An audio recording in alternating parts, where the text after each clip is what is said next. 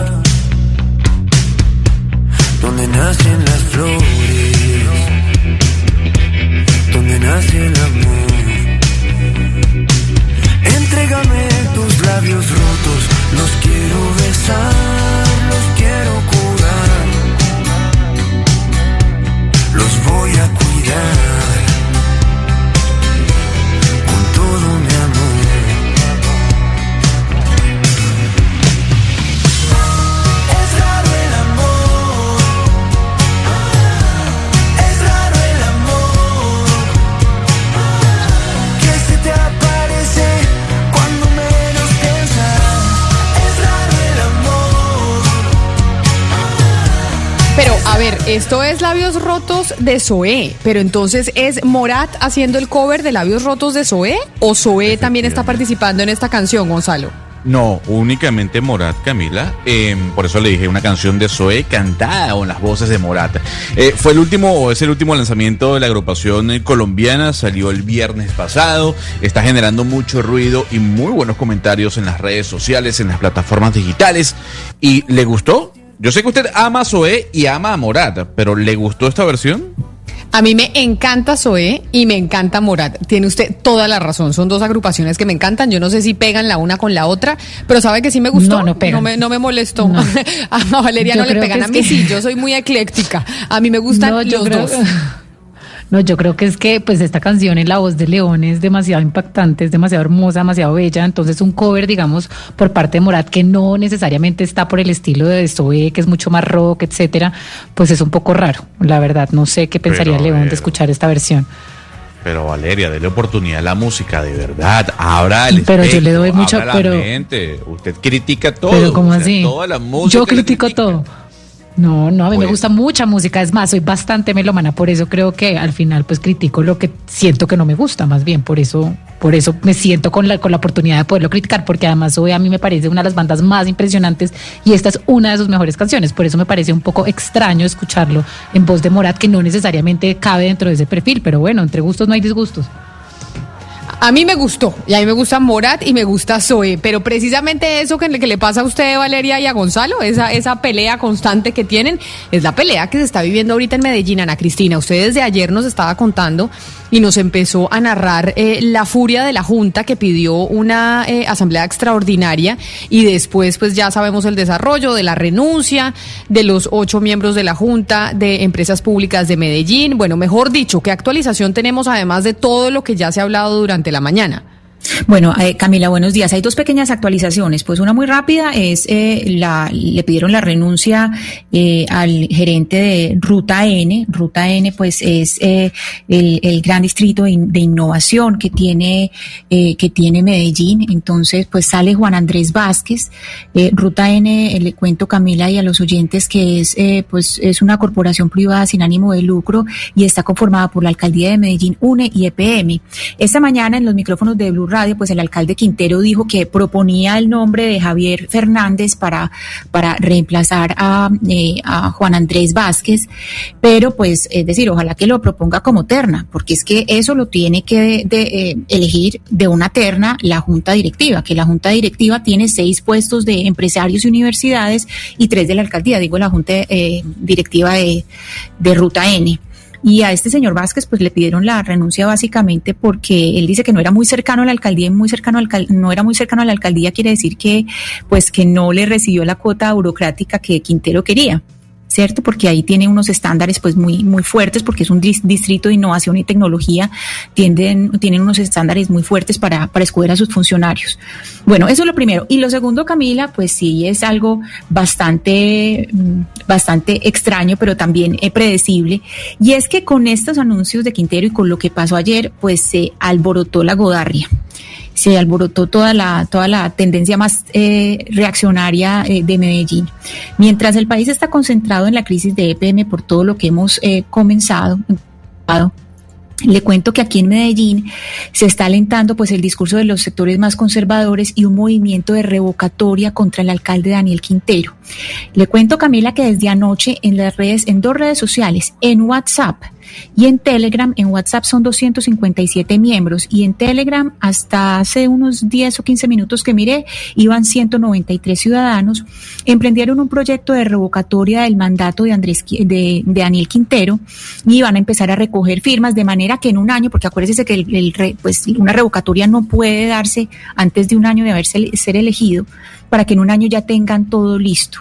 Entonces, lo que están haciendo es eh, barajando planes, están poniendo distintos planes en esos, en esos chats que se están distribuyendo. Uno de los planes es, por ejemplo, le se lo cito eh, textual, dice, sitiar y rodear el edificio de EPM y la Alpujarra y hacer caravanas si se llega, si se llega a elegir eh, una junta que no, que no cuente con el aval pues de estos sectores. Le leo otro. Busquemos unirnos con el grupo de Acore. Ellos en el conversatorio de hoy propusieron unirse con los diferentes grupos de las reservas. Ellos tienen claro que necesitan unirse y nosotros nos tenemos que unir con las reservas y con todos los grupos del país.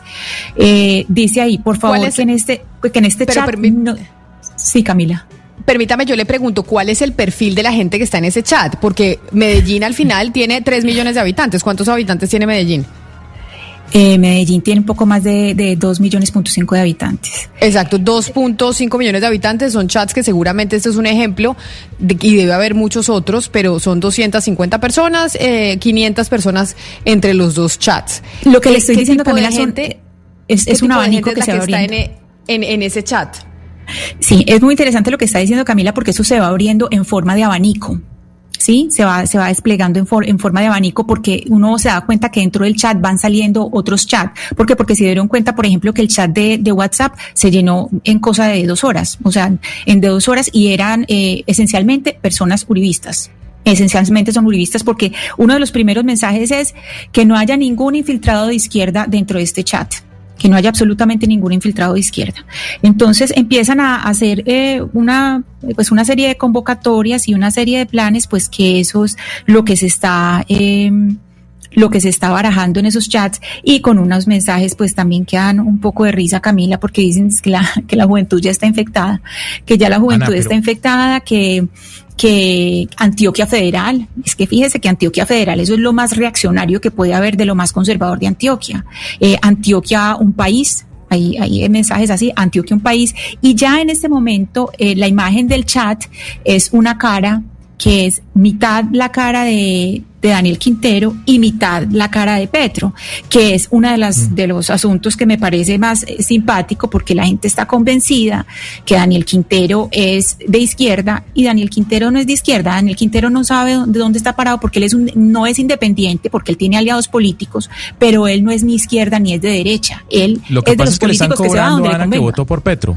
Le están cobrando que en segunda vuelta Claro. votó por Petro. No, no, no. Y no solamente Lo- lo cual eso, no quiere Hugo decir Mario. que sea petrista. No, eso no quiere decir que No, ta- sea ¿cómo va a petrista. A él también por le está. Petro sin ser petrista? No, no, ¿Cómo va a eh, votar por Oscar. Petro sin ser No, no, No, petrista? no, da Oscar. No, señor, Oscar, eso no es No, así. el que votó votó por por Petro Petro no- sin ser Perdón, petrista. Eso no es perdón, así. perdón. Exacto. Él convocó, él convocó y él invitó a votar por Petro.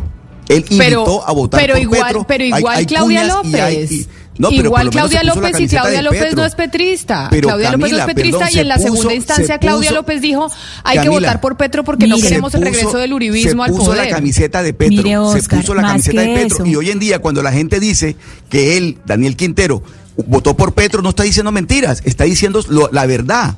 Y él Sí, bueno, invitó pero, a Oscar, votar por. Petro. Entonces, Bueno, ahora que sea Oscar, petrista, mire. ahora que no sea petrista. No, eh, eso es una cosa, que haya votado por Petro no quiere decir que sea petrista, pero a él lo que le están cobrando esencialmente, uno, es haber derrotado a la derecha en las urnas, eso. Y lo segundo, que eso está ligado a la campaña de él, le están eh, cobrando dos cosas en la campaña. Uno, que haya atacado y haya cuestionado tanto a Hidroituango, lo cual no me parece a mí que esté mal, todo el mundo puede cuestionar a las instituciones, pero también le está cobrando muy duro que él fue el promotor del sí en Antioquia. Y eso sí, Sí. es, eso, eso aquí no lo perdonan. El- es lo que tenga que ver con el plebiscito no lo perdonan. Pero, eh, digamos, eso que está haciendo el de cuestionar las instituciones, a mí me parece que está perfectamente bien. Todo el mundo puede cuestionar las instituciones. Ana Cristina, un poco desde la lejanía y por supuesto, eh, y como corresponde con el debido respeto, uno entendería que en Antioquia hay como tres tipos de ciudadanos. Están, digamos, los godos, por otro lado, los muy godos y usted. Esos son como los tres tipos. Y a mí lo digo porque me, me sorprende que, digamos, en Antioquia se empiecen a estas alturas a sorprender por quienes votaron eh, por la candidatura de Daniel Quintero y quienes lo hemos conocido en distintas facetas, ejercicio profesional, ejercicio político, pues no tenemos la más mínima duda que se trata de un joven muy audaz, muy capaz, intelectualmente probo desde el punto de vista de la audacia, audacia política, pero claro, él encarna una idea de izquierda y de izquierda fuerte, una guerra de clases que en este momento se está representando contra Rodrigo. el grupo empresarial y el grupo de la EPM. No, pero es que Yo usted- sí usted creo está es que patear no me usted está haciendo- patear el tablero es lo que más votos puede dar, dárselas de que soy Pero- un héroe y que soy el antisistema, eso es lo más vendedor que puede haber. Patear el tablero es algo muy Salvo en vendedor en, Antioquia. términos políticos. Eso en términos Pero- políticos. pero mí, ¿sabe salvo me en Antioquia, preocupa? quedó de alcalde. Ana Cristina, Sí, a mí lo que me preocupa también mismo. acá es que lo que, según lo que está diciendo también el doctor Pombo, pues entonces ya está poniendo el tema de izquierda, lo, lo estamos viendo la derecha, etcétera, y acá hay un, un debate pues que se politizó y se ideologizó, Pero y claro. acá hay unos temas muy técnicos, y acá lo que está ocurriendo es un tema donde hay unos, unos preceptos y unos presupuestos de gobierno corporativo que no se cumplieron, y unas razones técnicas que se tomaron además en base a un proceso jurídico que el alcalde puede llegar a tener razón de poder cuestionar y poder preguntar qué fue lo que pasó en Hidroituango. Acá también hubo como una complacencia donde ellos dijeron, no cuestionemos nada, simplemente esperemos a que la aseguradora responda, no preguntemos qué pasó, hagámonos los locos. El alcalde también tiene razón de decir, yo quiero No, abrir no, esta, no, olla y ustedes de pronto no, no. me lo permiten. Valeria. Un segundo, pero la forma no fue la correcta y el fin no justifica los medios. Y eso es lo que está acá. Pero mal hacemos nosotros aquí en pues, empezar. Es que la izquierda, es que la derecha, es que el señor es de izquierda, el señor es de derecha. Eso no tiene que ver con ser de izquierda o de derecha. Valeria, acá hay un tema de una actitud autoritaria del señor alcalde, que sí fue autoritaria, que se pasó una junta. Ahora también hay que preguntar si esa era una razón suficiente para que la junta renunciara o no. Pero aquí si vamos a empezar, es que es un tema de izquierda o derecha, lo que vamos a hacer es caer en ese juego, que es lo que va a estar eh, en este momento impregnando a Medellín y reinando, digamos, en el debate de un tema que debería ser técnico y debería, digamos, no estar politizado. Es que las formas develan, las formas desnudan precisamente el espectro ideológico. Y no me venga a decir ahora usted que los de izquierda son los grandes adalides de la democracia, los grandes defensores de las maneras democráticas y los grandes defensores los de una forma cortés de enarborar y de enfrentar las discusiones políticas. Y eso es lo Y tampoco los de precisamente derecha, lo que usted no está entiendo, viendo lo que la que Ana este señor se contar, sabía, se sabía El- el precisamente que iba a irrumpir de manera grosera, vulgar, burda, el en un esquema que ha de alguna manera funcionado Mire, más o menos Pombo, bien, como lo ha venido Pombo, siendo la institucionalidad permita- antioqueña. Y eso es lo que yo estoy diciendo. Nadie se puede llegar aquí a sorprender de que este señor, ahora, hoy alcalde, empiece a atacar al Pero, sistema productivo, Pero es que empiece esto a no es atacar un la iniciativa privada, de empiece a atacar a través de este mire tipo de decisiones Pombo. muy arbitrarias. Mire la, mire debate- respuesta de la derecha. Un segundo, Oscar, mire la respuesta de la derecha. Es igual de autoritaria, es igual de absurda, es igual de, como usted lo puso, que- como de, de vulgar, porque es así, es la derecha está actuando de una manera igual de vulgar a lo que hizo el, el alcalde de Medellín. Acá estamos entre dos, eh, digamos, eh, eh, te- temas políticos completamente echándose la culpa, es que usted es de izquierda, es que usted es de derecha, etcétera, y aquí eso es lo que está encima, pero abajo hay unos temas muy técnicos que se tienen que tomar y se tienen que ver y también se tienen que analizar y es cuál ha sido, digamos, la posición de la Junta Directiva de EPM en cómo han tratado el tema de Hidroituango, si ellos sí se hubieran dejado meter esta Pero conciliación. ahí hubo yo, déjeme, yo Valeria le voy a preguntar a. Ana Cristina una cosa, porque estamos hablando y la noticia que nos trae Ana Cristina es que hay unos grupos de WhatsApp en donde la gente está eh, preparando una revocatoria del alcalde de Medellín, Daniel Quintero, por cuenta, entre otras cosas, de lo que pasó con EPM. Ana Cristina, la gente entiende realmente, porque como dice Valeria, acá hay unos temas complejos de gobierno corporativo, de una demanda en contra de Hidroituango, que todos sabemos y aquí en este programa hemos hablado de los errores que se han cometido en Hidroituango y lo caro que le va a salir al país y a Antioquia ese adefesio, como muchos han considerado. Pero la gente entiende básicamente qué es lo que está pasando en esa pelea o no, porque lo que yo siento desde afuera y desconociendo mucho la región, y por eso le pregunto a usted, lo que yo siento básicamente es que entonces en EPM había unos señores de la Junta, unos eh, muy importantes, y, no, y, el, y el alcalde que llegaba básicamente tenía que seguir, eh, pues no las órdenes, pero sí las directrices de esos señores de la Junta de EPM. Entonces básicamente no importaba si llegaba alguien de izquierda o de derecha o de un partido X o Y, pues al final quienes llevaban las riendas de lo que pasaba en Medellín era esa junta y esa, y esa gente tan importante de EPM, es lo que me está dando la impresión. Lo que pasa, Camila, es que, a ver, de la, de la junta que hay de EPM, de las ocho personas pues que renunciaron, había dos personas que eran, que eran nuevas, que recién habían llegado a la junta de EPM. Pero no quiere decir que eh, esas personas tuvieran que hacer eh, lo que, pues, que, que se tuviera que hacer lo que hicieran esas ocho personas, porque precisamente el alcalde de Medellín es el presidente de la junta. Lo que se está cri- criticando aquí, Camila, es que pues hay unas normas de gobierno corporativo en que las cosas se discuten entre todos. Es decir, porque fue lo mismo que pasó con el Consejo el primero de julio, que aquí lo comentamos también en, estos micrófonos cuando él eh, presentó ese eh, proyecto de acuerdo para que se cambiaran eh, la razón social de EPM. Él lo llevó en plena pandemia, cuando no se podía discutir en el Consejo y que eran unos cambios graves. Entonces estaba, es decir, es la forma, Camila, no es el fondo, es la forma de hacerlo. Él lo debió haber hecho cuando el, el Consejo pudiera estar y derecho, y de hecho por eso lo cambió para octubre, cambió la, eh, lo de los estatutos, el cambio de los estatutos para octubre, para que puedan estar los concejales y se pueda discutir.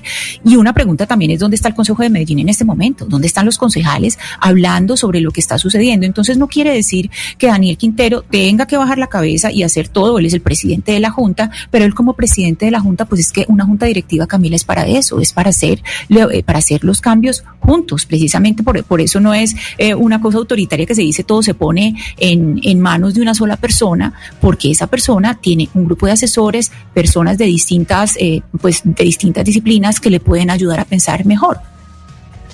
Pues ahí está. La noticia entonces que nos traen a Cristina es que la reacción ciudadana es que se están generando estos grupos, que además ya hay gente pensando en la revocatoria Oscar de Daniel Quintero. Tengo mucha gente aquí escribiéndole a Oscar diciendo que el hecho de que usted haya votado por Petro no lo hace petrista. Así como el hecho de que usted haya votado por Duque no lo hace duquista. Mucha gente votó por Duque y no era uribista, sino No, simplemente pero- estaban votando en contra de Petro. Votar por Petro no lo hace usted petrista. Así como ni, Bueno, ni los Camila, 8 pero- millones de votos de Petro eran no de puede- Petro realmente, ni los, ni los ni los 10 millones de votos o los que sacó Duque eran de Duque. Ahí se estaba votando. Mucha Pero- gente en Colombia votó en contra del uno o en contra del otro. Lo que no se puede decir es que el doctor Quintero no le hizo campaña a Petro, porque se puso la camiseta de Petro, invitó a votar por Petro y esa es otra cosa que después discutimos si es petrista o no es petrista. Los hechos nos lo dirán. Pero Camila, yo quiero volver cortamente, quiero llevar el debate otra vez al tema de PM, porque es cierto, no se puede llevar ahora al tema puramente ideológico. Pero mire, Camila, si uno habla de la tacita de plata de Colombia y considera que es Medellín, la tacita de plata de Medellín son las empresas públicas, porque quienes hemos vivido y hemos padecido las empresas públicas en este país, en el Atlántico, en toda la región Caribe y en el resto del país, nos hemos dado cuenta de cómo las empresas públicas terminaron como unidos de corrupción y de todo lo demás. De tal manera que lo que está pasando ahora sí nos duele, y nos duele muchísimo que lo que esté pasando con las empresas públicas de Medellín vaya a terminar por hacerle daño a una de las empresas emblemáticas de Colombia, con un presupuesto de 17 billones de pesos para este año. Es decir, es una cantidad de plata, y para no hablar de todos los demás, pues de los empleos y, y todo lo que genera. De tal manera que yo sí creo, Camila, que es importante que de estos micrófonos hagamos un llamado a la sensatez hombre, miremos a ver de qué manera este, este tema del que, del que se viene hablando desde, pero, Pero, Oscar, esa es la sensatez que a usted le parece. Esa es la sensatez que a usted le parece. Y gente que considera que en EPM también han pasado cosas muy delicadas y que ha habido temas de, cuestionables en, empresas públicas de Medellín. Ana Cristina. Y eso está Entonces, esa, esa es la sensatez que le parece a un sector. Esa es la sensatez que le parece a un sector. Que obviamente están molestos los antioqueños que hagan la revocatoria. Pero hay una gente que votó por el señor Quintero el señor él fue elegido democráticamente y fue elegido democráticamente con este discurso. Es que fue elegido con el discurso en contra de Hidroituango. Entonces, eh, entonces el llamado a la sensatez me parece delicado porque es el, llamado a la sensatez considerada por quién, por nosotros que creemos que lo que, que lo que hizo Quintero es un error, no lo sé. Yo no desconozco muy bien los temas administrativos internos, desconozco la contabilidad de PM, desconozco la pérdida de plata que le escuché al señor Quintero ha tenido la empresa durante mucho tiempo. Desconozco todo eso como para decir cuál es la opinión, cuál es el llamado a la sensatez que uno podría hacer. Sí, Camila, lo que pasa es que aquí mucha gente está eh, confundiendo las cosas y este discurso, por, por, eso es que están saliendo todos estos, todos estos discursos tan reaccionarios, perdón, y tan fuertes. Pero es que eh, lo cierto es que en cuestionar las instituciones no tiene nada de malo y es algo necesario. El lugar común es decir, la joya de la corona es EPM. Sí, pero la joya de la corona también puede ser cuestionada. Es que también hay, hay formas de cuestionar desde adentro y emprender conversaciones y decir, bueno, vamos a ver qué pasó con Hidroituango y tenemos que hacer, y esa fue la campaña de, de Daniel Quintero y está perfectamente hacer esos cuestionamientos. Pero lo que yo sí le quiero corregir a Oscar es que no diga que él es de la, de la, cuerda de Petro, porque es que inclusive si usted se pone a mirar los funcionarios de Daniel Quintero, él tiene gente que es de Luis Pérez eh, Gutiérrez y que ha sido cuestionado cuestionada como Carlos Mario Montoya, y lo, y lo tiene. Tiene políticos de aquí que, que no son para nada de izquierda, que son, él, es muy de la cuerda, por ejemplo, de David Luna, que David Luna, pues, de izquierda para nada. Entonces mm. no podemos ponernos en eso. Él es un joven político que está buscando cómo atraer la mirada, cómo tener la mirada de todo el mundo. Lo hizo cuando habló de, la, de, proponer una constituyente. Así es él. Él está tratando de mirar, de atraer la atención y esta fue una forma perfecta. Espérese ahora con la próxima junta, que no sabemos cómo, cómo va a ser. Espérese con la próxima junta cómo, lo que va a pasar. Ahora, Ana Cristina, y posibilidad de que prospere un proceso de revocatoria de Daniel Quintero mínimo, creo yo. Hasta, sí, yo también creo que es mínimo. Por ahora, ¿no? No, yo creo también que es marca bien, marca bien en las encuestas, digamos que su gestión ha sido aceptada por buena parte de los habitantes de Medellín y no creo que, que prospere mucho la idea de los señores de la derecha. Sí, yo tampoco eh, eh, creo, Hugo Mario, y tampoco creo que sea sano ni para empresas públicas ni para Medellín eh, poner el debate en términos de que es de izquierda, que es de derecha y volver a la bobada, pues que todo en este país tiene que ser reducido a que el no es de Uribe, es de Petro, no. No friegue, eso qué cansancio, esto todos los días para todo. Y ya ponerlo en las instituciones también, ponerlo en lo que presta los servicios públicos esenciales y ponerlo también en medio de ese debate. No, no pueden ser las cosas así. Pues muy delicado lo que está pasando en Antioquia. Vamos a ver cómo dicen a Cristina lo que va a pasar en la próxima junta. Vamos a ver cómo se desarrolla este tema y si, y si prospera también esta, esta protesta ciudadana que ya se está formando a través de redes sociales en contra del alcalde de Medellín, Daniel Quintero. Si vio Gonzalo porque le dije que teníamos que poner música, ¿no? Sí, vio porque le dije que teníamos que empezar a poner música porque sí la cosa está muy tensa, la cosa está, está muy tensa y a ver entonces si le pone a Valeria otra canción eh, que no, que sea distinta a esta de Morat. Eh, haciendo un cover de labios rotos de Zoe. A mí sí me gustó, tengo que confesarle, pero a ver si le puede traer una canción a Valeria que, que no le mm, ofenda la, la, canción y la versión de León de Zoe. que no se mete con su gran y maravilloso gusto musical. Em, pues bien, voy a irme con una artista, ella es eh, colombiana, eh, está muy ligada al sonido alternativo, Camila. Se llama Lunalé. Y esto se titula Gravedad, a ver si a Valeria Santos le gusta.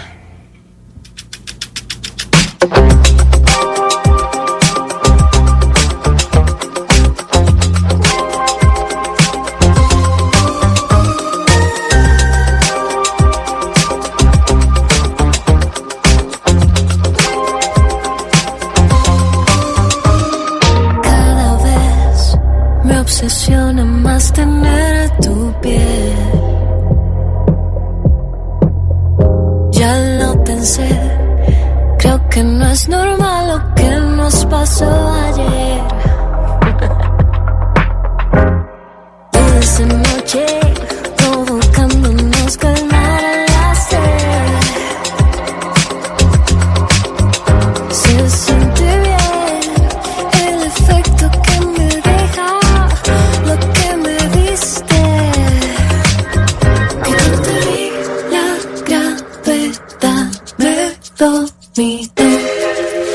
Con esta música de otra artista colombiana creo que cabe perfecto, Valeria, para preguntarle, ¿usted vio los eh, tapabocas que desarrollaron Onda de Mar con Arbo, que se unieron eh, para crear un fondo de apoyo al arte?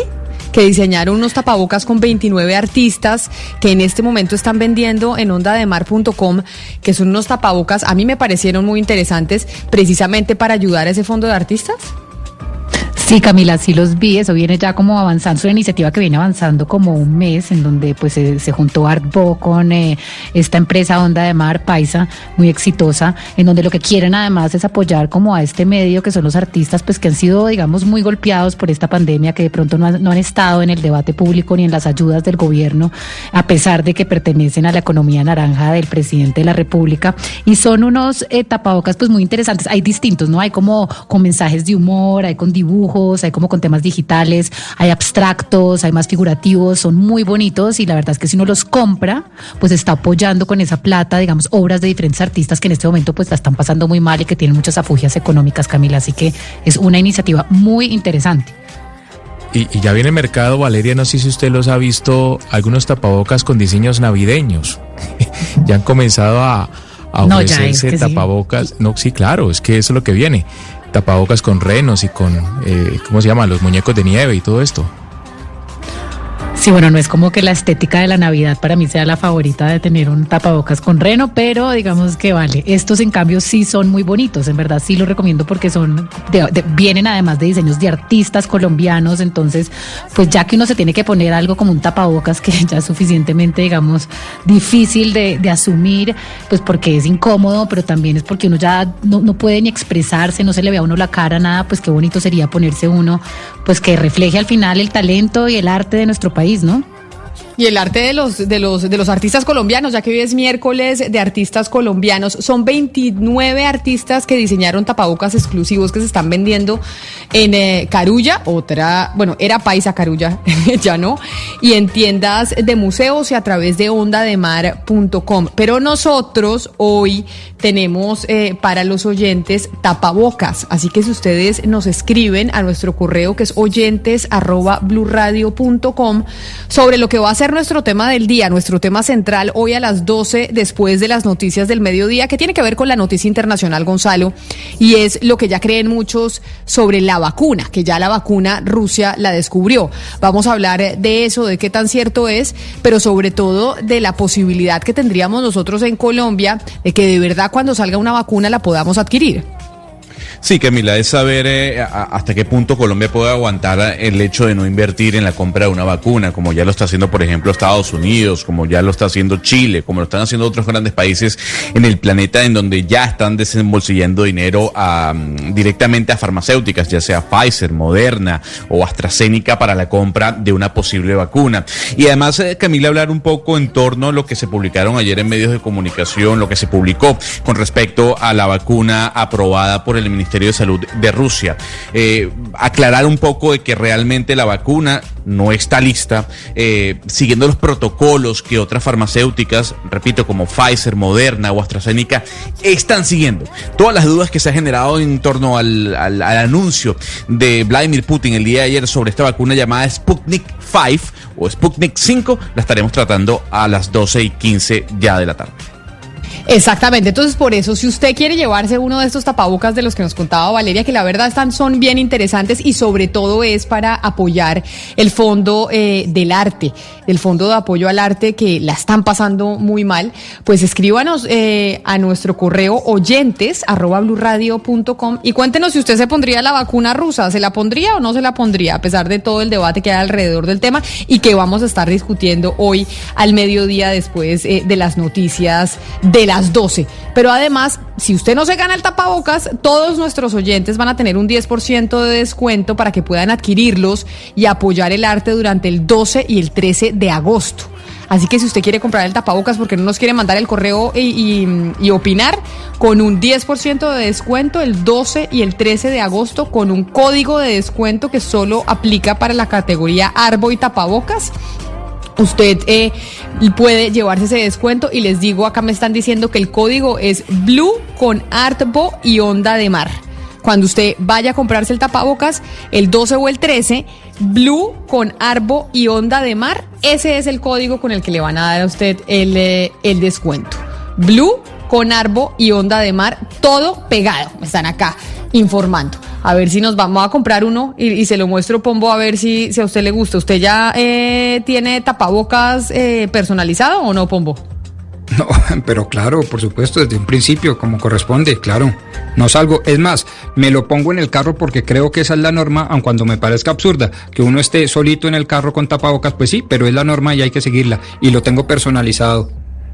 Usted lo tiene personalizado, no me diga, pues qué bueno. Ya saben, entonces los oyentes estamos esperando eh, sus correos, pero sigamos con las noticias a las eh, 11 de la mañana, cuatro minutos, Gonzalo, y una noticia que ha sido muy importante y que ha copado las primeras páginas de los periódicos a nivel internacional y tiene que ver con el lío de quien fuera el CEO eh, de McDonald's. ¿Qué es lo que está pasando con el CEO de McDonald's? Que ya no lo es. Pero ayer fue portada en el Financial Times. ¿Qué es lo que está pasando con este señor? Hay que recordar, Camila, que el CEO o el que era el, presidente de la compañía fue cesado de su puesto hace un año. Hablamos de Steve Easterbrook. Y fue cesado de su puesto hace un año, Camila, básicamente por tener una relación sentimental con una empleada. Algo que por políticas internas no se puede dentro de McDonald's. Lo cierto del caso es que la propia empresa, luego de la salida de este señor, empezó a hacer una investigación interna sobre si realmente había tenido más contacto eh, él con otras eh, trabajadoras de la empresa. Y lo que consiguió McDonald's a través de esa investigación interna es que el señor Esterbrook tuvo relaciones sentimentales y sexuales con tres empleadas más, en donde se pasaron fotografías íntimas, en donde hubo una gran cantidad de conversaciones que se quedaron dentro de correos eh, de la empresa. Y no solo eso, Camila, a una de estas em, empleadas, el señor Esterbrook, le pasó parte de sus acciones dentro de la compañía. Entonces, lo que está ahora diciendo McDonald's es que este señor tiene que devolver 40 millones de dólares que se le pagó eh, indemnizándolo por el, despido, porque en, en su momento se hablaba de un despido injustificado, y empieza una batalla legal. Primero, porque el señor mintió al decir que no había tenido relaciones sexuales y sentimentales más allá que con su pareja actual. eh, y segundo, por este fraude que había, habría cometido al entregarle o al pasarle a una de esas empleadas eh, acciones de la empresa.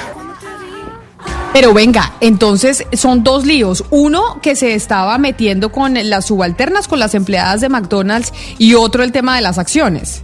Efectivamente, Camila, mentira o, una falsedad en testimonio y fraude serían las alegaciones que estaría dando McDonald's en contra de este CEO. Primero, eh, para que él mismo regrese los 40 millones de dólares que se le dieron a la hora de despedirlo y para entrar en una batalla legal eh, sobre su actuar dentro de la empresa. Hay que recordar que en McDonald's está prohibido prohibido de que un jefe pueda tener algún tipo de relación concebida o no con eh, una empleada o una subalterna. Pero una ¿se posición acuerda y- y- usted, Gonzalo? Cuando, cuando usted nos contó la noticia, que esto fue ya hace unos meses, que ustedes básicamente estaban diciendo que qué exageración, que, que había consenso, que había, pues que digamos era una relación voluntaria, que esto no ameritaba el despido. Justamente lo que nos muestra esto, Camila y Gonzalo, en este momento, es que cuando estas relaciones se dan, donde hay una relación de poder jerarquizada y donde una persona, digamos, es el jefe de otra, no hay tal voluntad. Y lo que estamos viendo es que hubo además la conducta sistemática, porque normalmente cuando esto ocurre, yo tengo el poder y estoy en una relación de subordinación con alguien, y además estoy teniendo una relación sexual, lo que estoy haciendo al final es usar mi poder. Y así se ve. Tres mujeres distintas, o sea, ya era un tema sistemático y además a una de ellas le da plata, le da acciones. Es decir, ese es el problema con relaciones de poder eh, que se mezclan con relaciones sexuales. Ahora, lo que le dicen de, a, a- a McDonald's en este momento es que no hay precedentes, digamos, de una demanda contra un eh, exdirectivo de una compañía así, una demanda tan pública. Normalmente lo que pasa en estas compañías es que lo que hacen es conciliar, eh, digamos, en silencio, decirle, váyase usted con esta plata, yo lo indemnizo, váyase, pero no hagamos un escándalo. Esto lo que hizo fue, digamos, abrir la puerta a que estos temas se tienen que ser públicos, se tienen que hacer mediante una demanda y que no son aceptables. Entonces creo que esto, digamos, es un, Pero, es un caso ejemplar para, para que las otras compañías sigan y dejen de, de decirle a los, Pero a los, no a será- los directivos, váyase, váyase, váyase y no diga nada, no armemos un escándalo aquí, simplemente váyase y yo lo indemnizo. Esto, digamos, abre el- el- la puerta Pero a eso, que- pero no a que será esto. respondan. Pero ¿no será esto también como una forma de lavarse la imagen de parte de McDonald's en este momento? Pues también- ¿No será también, también una especie de estrategia Sí. de, de imagen internacional corporativa? También los acusan de eso porque ellos habían tenido muchas críticas del movimiento Me Too y de una asociación que se llamaba American Civil Liberty Union que les decía básicamente que ellos habían despedido a este señor muy en silencio y además le habían dado 40 millones de dólares cuando lo que ameritaba en este momento era una investigación y que ellos no estaban, digamos, pudiendo implementar las conductas de acoso y abuso sexual dentro de su empresa. Entonces, cuando llega este nuevo CEO, dice, no, este es mi, pues, mi momento para hacer esto público y para poder un poco limpiar la imagen de lo que hemos venido tolerando y escondiendo a lo largo de los años. Eso les dicen, pero ah, independiente de los motivos por los que lo hayan hecho, creo que es un buen ejemplo para decir es que usted, si usted es un CEO de una compañía, usted no tiene por qué andar en relaciones sexuales con sus subalternos. Esto no está bien y Venga. no es ético y además rompe con todos los como códigos de conducta de todas las Usted- empresas. Lo que pasa es que usted acaba de decir algo que no, que no, y discúlpeme, Pombo, es que eh, Valeria acaba de decir algo que no está dentro de la noticia, que no está dentro de la investigación y que no se menciona en ningún momento.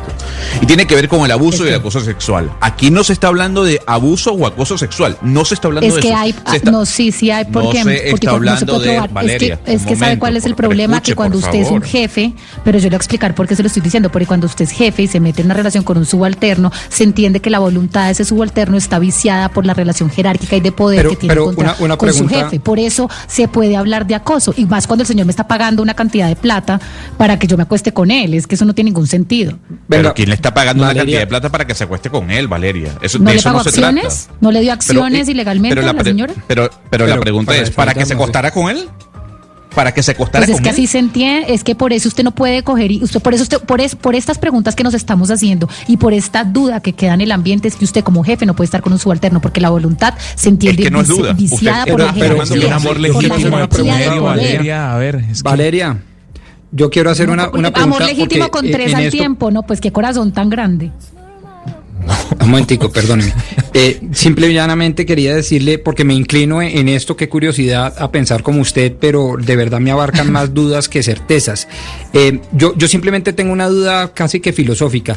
¿Toda relación de poder impide siempre y en toda circunstancia eh, la nulidad de la voluntad de las personas? Es decir, eh, si mi voluntad es es, profesor, expresa, además es es transparente, es profesor, pública. Pero usted Sí. que es profesor de universidad debe saber Sí. que ahí sí hay un problema cuando hay una relación de poder. Y por eso en unas entidades como las universidades se prohíbe. No importa que el amor Sí. sea, eh, sea legítimo, genuino, etcétera, etcétera, que vayan a estar por el resto de sus vidas juntos, un profesor no puede tener una relación con una alumna. Sí, sí, Porque yo- precisamente cuando eso usted es profesor, usted, usted la- no, no está en igualdad de condiciones y empieza usted a idealizar al que está ahí con ese poder enfrente suyo. Entonces, muy bien, cuando usted ya no sea profesor de la fulana o la, o la mujer no sea profesora del fulano, pues tengan su relación. Porque Camila, sí, que juega un papel muy importante el tema de la relación de poder. La respuesta a, a, Rodrigo sería rotundamente no. Y le voy a decir por qué no pueden ser esas relaciones, que además está, eso ya está en muchos manuales de convivencia, diría yo, en la mayoría de manuales de, de, de, convivencia de las empresas, que por lo menos los que están en la misma sección no pueden tener eh, relaciones, porque no solamente esa desigualdad, esa relación de, de desigualdad laboral genera eh, implicaciones en decisiones personales, sino en decisiones empresariales. Entonces quiere decir que usted tiene ahí un, un, subalterno que no está mirando, es decir, no está mirando con objetividad porque está enamorado de usted y en ese momento la visión suya no es una visión que sea de diálogo sobre decisiones empresariales, sino que están tomando, pues, bajo la misma línea, están tomando, se, se, sí, exacto, exacto, sesgado, el amor okay. enseguece. Otra Entonces pregunta, no es solamente, no es solamente por decisiones personales, sino por decisiones empresariales. Ok, ok, se, se, la respeto, digamos, siguen una cantidad de dudas, pero no aburramos a los oyentes. Eh, la otra pregunta es, ¿y eso significa per se que hay en toda relación de poder empresarial, académica o lo que fuere, abuso y acoso? No, no necesariamente, pero sí no deberían ex existir dentro de la misma área eh, eh, personas que están relacionadas sentimentalmente. Pero eh, no, la, el abuso o el acoso tiene que tener, eh, pues tiene ciertas eh, características. Ya componentes sí subjetivos es, de evidencia y comprobación. Sí, claro, eh, y sea, claro, okay, es, es, algo es algo subjetivo, pero sí hay, hay, asuntos que son absolutamente relacionados con, con el abuso de poder. Y por eso también, es decir, es que hasta para protegerse a sí mismos deberían evitar, se debería evitar ese tipo de relaciones, para protegerse a sí mismos de esas interpretaciones, porque puede que en un momento se interprete de una manera y después de otra. Es mejor además, evitarlas. Pero además, Ana Cristina, porque yo sé que Gonzalo aquí me va a saltar, pues básicamente cuando usted tiene un superior jerárquico suyo, que le insinúa tener una relación y empieza usted por y usted cree que está enamorada y todo lo que sea, hay un componente que si él no fuera su él o ella no fuera su superior eh, jerárquico, usted tal vez no habría tenido la tanta probabilidad de acceder a ese superior jerárquico. Entonces, claro que es un componente que importa y no siempre, casi nunca eh, realmente podría llegar a ser una relación eh, completamente legítima. Claro, y, y, Camila, y de ahí se desprenden otra serie de decisiones em, empresariales como los ascensos.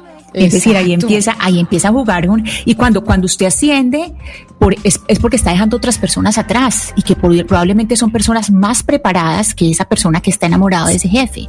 Y además, pues ahí, ahí hay una sí. pérdida de perspectiva pero además porque usted está, supongamos que está enamorado, en, el ser humano es subjetivo y somos humanos, ahí claro. sí como decimos, entonces al ser subjetivos tenemos un trato preferencial hacia, hacia quienes tenemos un afecto particular. Entonces, evidentemente, no, Gonzalo, yo sé que usted va a salir a pelear y usted sí cree que entonces el señor eh, ex CEO de McDonald's podía estar con tres y con cuatro dentro de la empresa teniendo relaciones. No, a ver, yo lo que digo ahí es básicamente arreglo y acomodo un poco lo que está diciendo Valeria Santos. Valeria dice que está con tres a la vez. Eso no está en el informe, número uno. Número dos, no hay en ninguna parte del informe el término abuso o acoso, como ya lo explicó Ana Cristina Restrepo. Lo que está diciendo la compañía es, a ver, usted nos mintió cuando le preguntábamos si usted había tenido otra relación u otras relaciones más allá de esta que tiene y por, el, y por la cual usted se tiene que ir de la compañía y dos, por el fraude en el hecho de pasarle parte de sus acciones a una empleada. Eso hay que dejarlo claro y ese es el gran debate que surge después sí. de esta investigación interna dentro de la empresa. Camila, pero hay muchas empresas que no solamente limitan la relación sentimental entre el subalterno y el, y el superior, incluso entre, entre personas del mismo rango, jerarquía, eh, incluso entidades financieras sobre todo obligan a la gente a que termine la relación o que renuncie si es el caso. Es decir, muchas veces el, el, trabajador tiene que escoger o mantengo mi relación y la hago pública o me tengo que retirar de mi trabajo y buscar otro empleo. Exacto, y así ha pasado. Entonces, si tan, si tan grande es el amor, pues se busca otro, otro, otro empleo, Hugo Mario. Pero lo que sí, lo que sí sucede es que muchas veces hay ventaja del superior para tener una relación con, con su subalterno o subalterna. Y ahí ese es precisa, y eso es precisamente lo que está pasando con, eh, con McDonald's. Permítanme a las 11 de la mañana, 16 minutos, irme a hablar de un trino que muy importante que acaba de hacer el senador Álvaro Uribe y expresidente Eduardo. ¿Qué dice el expresidente Álvaro Uribe en su trino? ¿No trinaba desde la decisión de la Corte Suprema de Justicia? Hola, muy buenas tardes, eh, Camila. Muy buenos días todavía, perdón. Sí, es muy importante este trino porque es quizá el segundo pronunciamiento del suspendido senador Álvaro Uribe a propósito de su proceso en la Corte Suprema de Justicia. Y le voy a leer el trino textualmente. Dice lo siguiente, abro comillas. Hoy fui reseñado como preso número 1087985 por confrontar testimonios en mi contra comprados por FARC, su nueva generación y sus aliados, sin pruebas, solo inferencias. Me interceptaron ilegalmente, impidieron a abogados contrainterrogar a su principal testigo. Pido transparencia. Cierro comillas, un trino, Camila, durísimo y evidentemente polémico. Pero no solo el texto, sino la imagen con la que sale el senador Álvaro Uribe en ese trino. No entiendo muy bien la imagen, lo que quiere decir, porque él habla del número, pero me parece, me parece a mí como que trata de emular esa foto que le toman, que uno ve en las películas que toman a la que le toman a la gente cuando la privan de su libertad con el número, la fotico esa que siempre se ve privada de su libertad, número tal. El expresidente pone una foto de ese en, en ese sentido, pero pues el número lo pone en el trino o cómo interpreta usted la foto, Eduardo? Sí, quizás es la misma foto que le pidieron en el momento de la de la referencia de la de la reseña y, se hace esa inferencia también, entre otras cosas, Camila, porque aparece sin sus gafas, ¿no? Que usted sabe que él pocas veces se las quita, de hecho se ve extraño y todo sin las, sin las gafas, pero pues es una de las medidas que toma el IMPEC en el momento de reseñar a las personas que efectivamente quedan ya, digamos, oficialmente detenidas, ¿no? En, eh, en el poder del IMPEC. Y es, y es una imagen, Camila, que sí causa, digamos, que mucha, pues, digo, es, una imagen muy fuerte que seguramente va a conmover a, muchos, a, muchos sectores del país. Pero el trino es mentiroso, Camila. Es que aquí estamos también construyendo una narrativa basada en mentiras. ¿Cómo así que testimonios en mi contra comprados por FARC? ¿De dónde sale eso? Su nueva generación y sus aliados. Es decir, aquí otra vez está confundiendo peras con manzanas, diciendo que los que compraron esos testimonios son de las FARC, que el resto de las personas son sus aliados y acá hay una nueva generación pro FARC. Aquí estamos mezclando otra vez peras con manzanas y esto es una parte, digamos, de la defensa del presidente Uribe, aparte de la defensa que está haciendo jurídica, pues la defensa que está haciendo en los micrófonos es pues construir la narrativa o seguir con la narrativa que aquí todos los que están en contra de él pues son pro FARC y todo lo que él, él, nunca ha hecho nada, sino que toda la estrategia está construida por las FARC y eso es lo realmente dañino de todo este proceso. Puede, puede que no nos guste, a mí no me gusta tampoco eh, mi querida Valeria, pero sigamos leyendo el trino, que es lo que a mí como abogado litigante me llama poderosamente la atención y me preocupa. ¿Es cierto, sí o no, que en este proceso del presidente Uribe, como hubiera podido pasarle a cualquiera otro de los colombianos, sus abogados no pudieron contrainterrogar a los testigos? ¿Es cierto que la versión libre le fue negada? Que es un derecho de defensa fundamental en este tipo de procesos. Y es cierto, sí o no, que se infiltró en otros eh, eh, periodistas y en otros ciudadanos distintos a los mismos juzgadores la información del sumario? Es decir, a mí me parece que ahí hay unas cosas que sí vale la pena defender, no porque sea Uribe o yo uribista o antiuribista, sino porque es que si eso le pasa al hombre más relevante de la política nacional, le puede pasar a cualquiera y es francamente preocupante. Sí, pero Uribe no habla de eso. O sea, Rodrigo, es que esos son temas de mecanismo judicial, del procedimiento como tal de los magistrados de la Corte Suprema, pero, pero es que nuevamente Uribe insiste en el discurso del Centro Democrático y de todos sus aliados. No, no. Diciendo que. que, Hugo Mario, le hace la última parte del trino. Sí, pero, pero por eso digo, pero el discurso como tal eh, en el que yo veo que acá quiere insistir el expresidente Uribe, Rodrigo, es ese. El discurso desde hace unos días en el que viene insistiendo el Centro Democrático, de que eh, las FARC van a llegar al poder y que el primer paso para eso es la detención del expresidente de la República. Perdón, Hugo Mario, perdone que le interrumpa, Hugo Mario. Mire, el debido proceso existe en Colombia para todo el mundo, no solamente en Colombia, es principio universal. Sea Uribe o no sea Uribe, a usted no le pueden violentar el debido proceso. Y si el expresidente Uribe está diciendo que no tuvo el, derecho a todo lo que acaba de decir el doctor Pombo y que él dice en su, en su trino, por Dios, yo no estoy pidiendo que el doctor, que el doctor, el expresidente Uribe lo traten de manera favorable por, su, por sus logros y sus méritos. No, pero tampoco se le puede pedir que por sus logros y sus méritos y por razones políticas se ha tratado de manera desfavorable. A usted no le pueden negar el debido proceso. Las garantías procesales son su derecho legítimo a la defensa.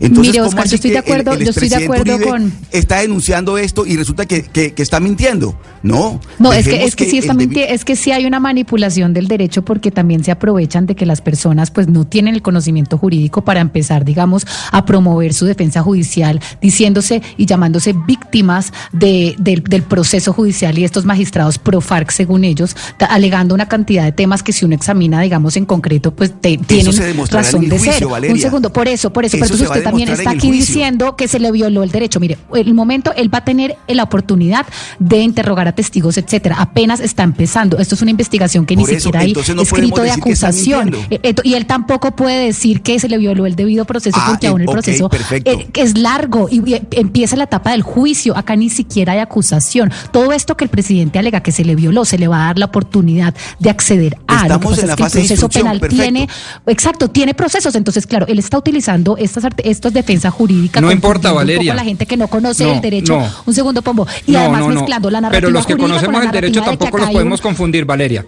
No, pero es que usted ya ha hablado, Valeria, permítame a mí. las personas. El debido proceso es un derecho fundamental consagrado desde el artículo 29 constitucional que aplica a todo trámite administrativo y judicial, incluso antes de la acusación penal. Es decir, cuando usted va a determinar la situación jurídica de un investigado, como le sucedió al presidente Uribe, allí también se aplica el derecho fundamental al debido proceso.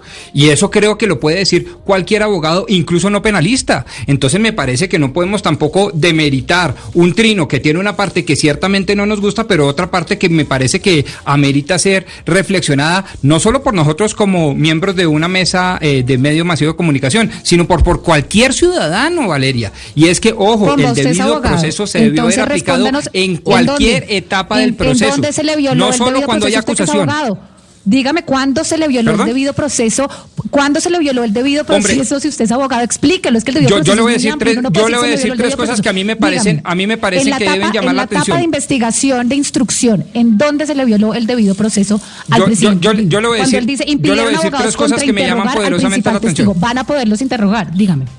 Si usted me... Sí, sí, pero ya se tomó la decisión de encarcelamiento preventivo. Ese es el punto. Y la pregunta Pero- es si eso se basó en un testimonio, ¿no sería cuando menos decente, por no decir jurídicamente viable, que los abogados de la defensa contra interrogaran a ese testigo para que el juez, el fallado de la Corte Suprema de Justicia tuviera mejores elementos de juicio y no solo una versión? Segundo, ¿no sería cuando menos eh, eh, decente, por no decir jurídica y constitucionalmente viable, que no se le hubiera chuzado el celular y el número telefónico al presidente? Y tercero, a mí me parece que la interceptación y además después la publicación de lo interceptado a unas personas que no hacen parte de la investigación, me parece que afecta el debido proceso. pero- y lo digo, repito, usted- desde la distancia, desde Pero la por eso distancia. usted, usted lo ha dicho ahí, dice, me parece a mí. Y yo pregunto, claro. frente a lo que están opinando todos en la mesa, y es, tenemos una decisión de la Corte Suprema de Justicia y tenemos una declaración que hace en estos momentos el expresidente y senador Álvaro Uribe a través de su cuenta de Twitter. Y ya asumen usted y Oscar que eh, el expresidente Uribe tiene razón y que se le violó el debido proceso. Y Valeria asume que no, que Uribe no tiene razón y que no se le violó el, de- el debido proceso y que la Corte tiene la razón. Entonces, ¿a quién, mejor dicho, estamos entre a quién le creemos? Si le creemos a la Corte Suprema o le creemos a Uribe, ¿por qué usted le cree a Uribe y no a la Corte? Es que yo no le estoy creyendo a Uribe, yo simplemente estoy diciendo, vuelvo y digo, Rodrigo Pombo le llama no, por eso, pero usted dice, usted dice, cosas. acá se le violó el debido proceso basado en lo que escribeUribe. Entonces, ¿por qué No, usted no, le no, cree a no, Uribe y no a la decir, Corte? No, no, no, no, no, no, yo no estoy, fíjese que soy el que menos asevera de semejantes cosas, pues porque yo ni sentencio ni asevero No, pero, como hacen pero otros, cuando no. usted dice yo simplemente hay, que, estoy hay que diciendo, seguir, hay que seguir el debido proceso y todos tenemos el derecho, o le pregunto Sí. a Oscar, Oscar, ¿por qué Sí. se le cree a Uribe No, pero- y no a la pero- Corte? ¿por qué? ¿Por qué se, por qué No, se que no cree lo dejó- que dice? No, no, no, es que me parece válido porque quiero entender el, el raciocinio de ambas bien. partes. Y es, ¿por Está qué bien, se cree lo que dice Uribe y no lo que dice la Corte? Bueno, venga, le, le- le explico y le, y le respondo, Camila. Yo lo que he dicho aquí en estos micrófonos, y lo puede escuchar nuevamente porque debe estar grabado, es que toda persona, todo ciudadano colombiano, llámese Álvaro Uribe Vélez o llámese Oscar Monte o llámese como se quiera llamar, tiene derecho a un debido proceso. Las garantías procesales son universales. Y el doctor Uribe está diciendo que le fue violentado su debido proceso para que él tenga derecho a una legítima defensa y a ser vencido en un juicio. Dice Pero Valeria, tiene razón, estamos en una fase de instrucción. No, en eso tiene razón. Yo digo, ¿por qué, ¿por qué le creemos? Eh, Va- Valeria dice lo que está diciendo Uribe es mentira.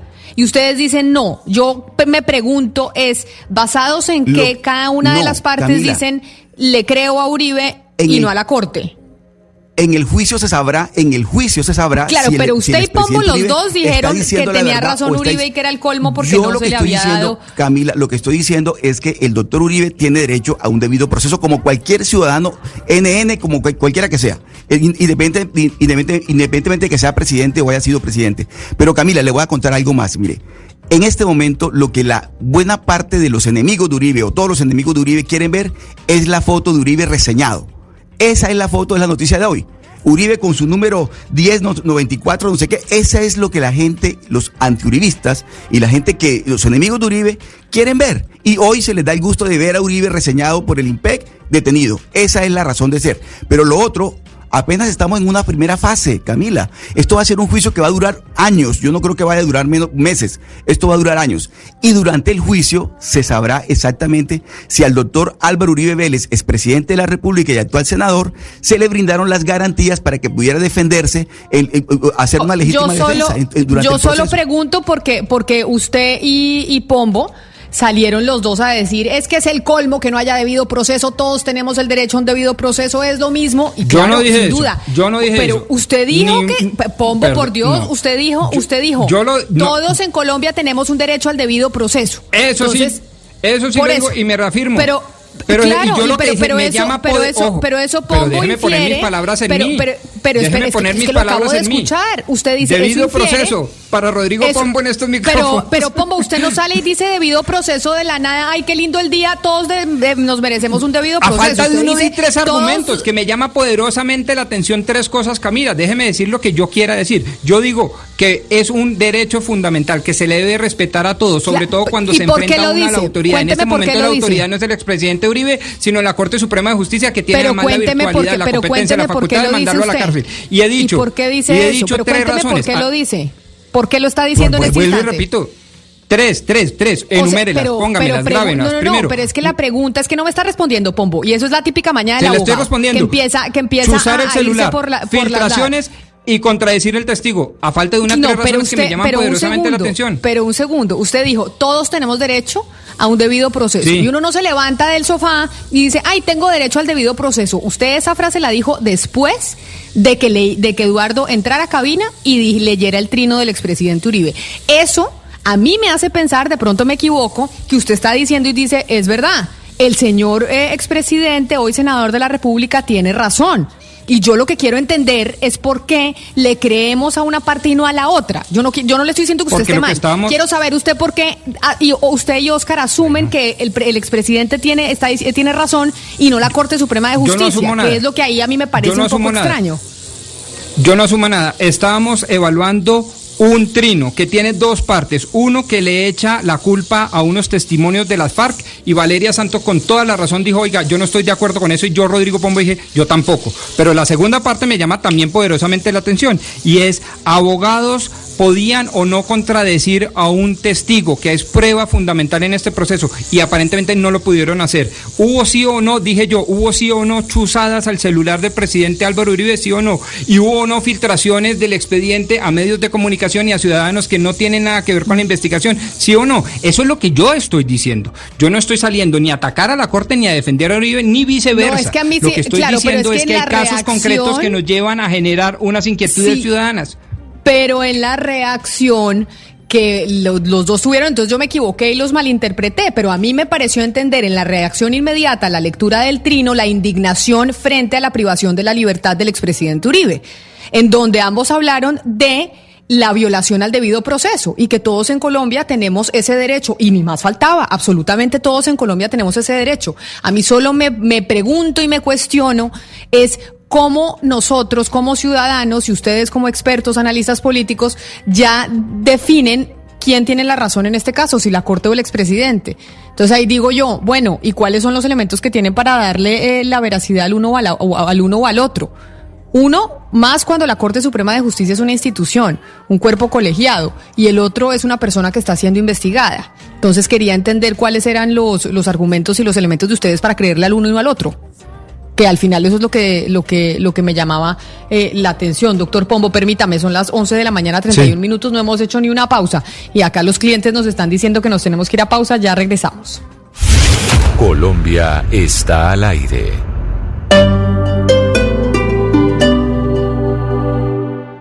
Nissan vuelve con el Nissan Fest de hoy al 18 de agosto. Y para celebrar te entrega bono de hasta 15 millones de pesos, matrículas gratis y muchos beneficios más para que puedas llevarte tu próximo Nissan. Conoce más en nuestra vitrina online nissan.com.co o en nuestros concesionarios a nivel nacional. Vuelve la emoción de celebrar contigo. Apliquen condiciones y restricciones. Haz parte de la revolución que lleva 45 años luchando por vencer la indiferencia con empatía y bondad. Llénate de fuerza y solidaridad por Colombia. Únete este 29 y 30 de agosto a la caminata virtual de la solidaridad en Patrocinan Banco de Bogotá, Grupo Argos, Punto Red, RTBC, Sistema de Medios Públicos. Apoya Ministerio de Cultura, Programa Nacional de Concertación Cultural. La cultura es de todos. Ministerio de Cultura. Coronavirus afecta a Chile en este momento. Desde Ecuador queremos informar que el 15 de agosto es la fecha. Se detiene el fútbol argentino a causa de la pandemia, a causa del coronavirus. Se ha confirmado que el retorno del fútbol peruano. Todas as competições de futebol brasileiras ficam suspensas. Cuando todo se detuvo. Nosotros no. Definir a los jugadores. Este jugador es. Es decir, el jugador de fútbol, el goleador, la persona, el tipo caballeroso, el ejemplar. Al final todos van por el bien de, por el mismo objetivo. Y gracias, porque a ustedes eternamente tendremos que agradecerles justamente esta gran alegría para el país. Porque la radio es como la vida. Blog Deportivo de Blue Radio, la nueva alternativa.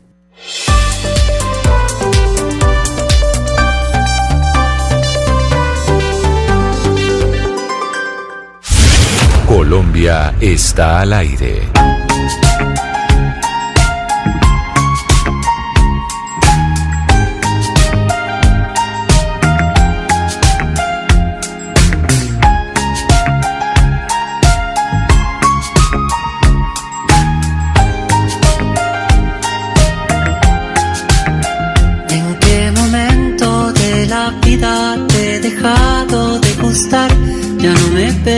Como antes, te parezco uno más. Algunas noches me pregunto si me has dejado de amar. Amor, no quiero ser pesado, pero me hace mucho mal. Entiéndeme, te pido explicación.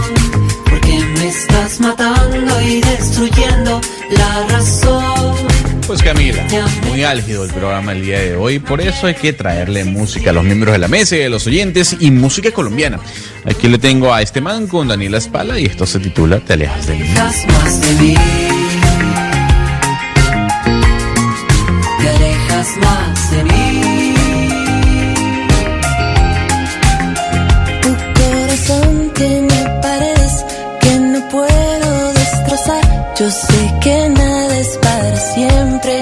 Cristina, yo sé que usted estaba eh, ansiosa y cuestionando por el interno si los tapabocas los podíamos o no eh, encontrar en todo el país. Y yo le cuento que los tapabocas, esta alianza de Onda de Mar con Arbo para apoyar el fondo de los artistas, 29, tapa- 29 tapabocas diseñados por distintos artistas que se pueden encontrar en Carulla, en ondademar.com y en los museos. Esto es en todos lados, también en Medellín, no crea que no. Ah, bueno, Camila, muy importante decirles a los oyentes porque a veces hablamos de promociones y no es claro si es solamente en Bogotá, pero sí es bueno eh, aclarar cuando en todas las ciudades eh, podemos acceder también y qué rico tener esos tapabocas. Ah, no, claro, en Medellín también, en todas las ciudades, pero además, Ana Cristina, también los oyentes que nos escriban desde cualquier eh, lugar del país a oyentes.bluradio.com para que estén pendientes del mediodía, que vamos a estar hablando de esa carrera por la vacuna, de lo que va a pasar con la vacuna, si estamos listos para poder comprarla mm, eh, anticipadamente o no, lo que ha dicho Rusia, etcétera, etcétera. Me voy a ir para Neiva, ya después de haberle hecho esa aclaración, porque Neiva está pasando algo muy delicado y yo creo que no le hemos puesto atención. Y es que por tercer mes consecutivo Neiva es la capital del país con la mayor tasa del desempleo, Ana Cristina, 40.3% de desempleo tiene Neiva, la capital del Huila. Y además el, las cifras en el desempleo juvenil son peores y más preocupantes que en el resto del, del, país y el resto de las capitales a nivel nacional. Y por eso está con nosotros la doctora Lina Marcela Correa, que es la directora competitiva de competitividad e innovación de emprendimiento de la Cámara de Comercio de Neiva. Doctora Carrera, bienvenida, gracias por estar con nosotros. Bueno, muy buenos días, familia. Un saludo muy especial para ti y para todos los oyentes y a la mesa de trabajo que está ahí contigo. Pero a nosotros Estamos en, en, este programa de Mañanas Blue cuando Colombia está al aire y cuando empezamos a analizar las cifras por ciudades y capitales y nos encontramos con la capital del Huila, con Neiva y con este desempleo del 40.3%, dijimos, ¿qué está pasando en Neiva para tener estos números? Bueno, Camila, es importante, digamos, hacer un contexto y en primer lugar indicar que somos una región de microempresas, esa es una realidad y quizás eso hace parte de, de toda esta debilitamiento que hemos tenido y que no somos una economía tan fuerte, de, pero sin embargo digamos que tenemos que trabajar en ello. Yo quiero solamente decirte que con corte, por ejemplo, a diciembre de 2019, en el Huila existían 36.151 unidades productivas, pero de ellas el 97.3% son microempresas es decir, con activos inferiores a 400 millones de, a 490 millones de pesos. Pero otro dato importante, digamos, para reflejar la realidad del departamento de Huila, es que de ese 97.3%, el 91% tiene activos menores a 20 millones de pesos, Camila. Imagínate, el 91% tiene activos menores de 20 millones de pesos. Y el 80% de ese 97% que son microempresas tienen activos inferiores a 5 millones de pesos. Esto lo que denota es precisamente cómo es nuestra estructura y demás. Sin embargo, digamos, entiendo y hay un componente muy importante que hay que analizar, es que los sectores que mayor representan en el tejido empresarial de Huila son comercio, Camila, hoteles y restaurantes, con un 47.6%. De esos, el empleo representa el 24.9% con 129 mil empleos para Neiva específicamente, que es donde estamos viendo la situación y que por supuesto que nos ocupa en estos momentos, Neiva tiene el 42.6% de las unidades productivas que hacen parte del comercio.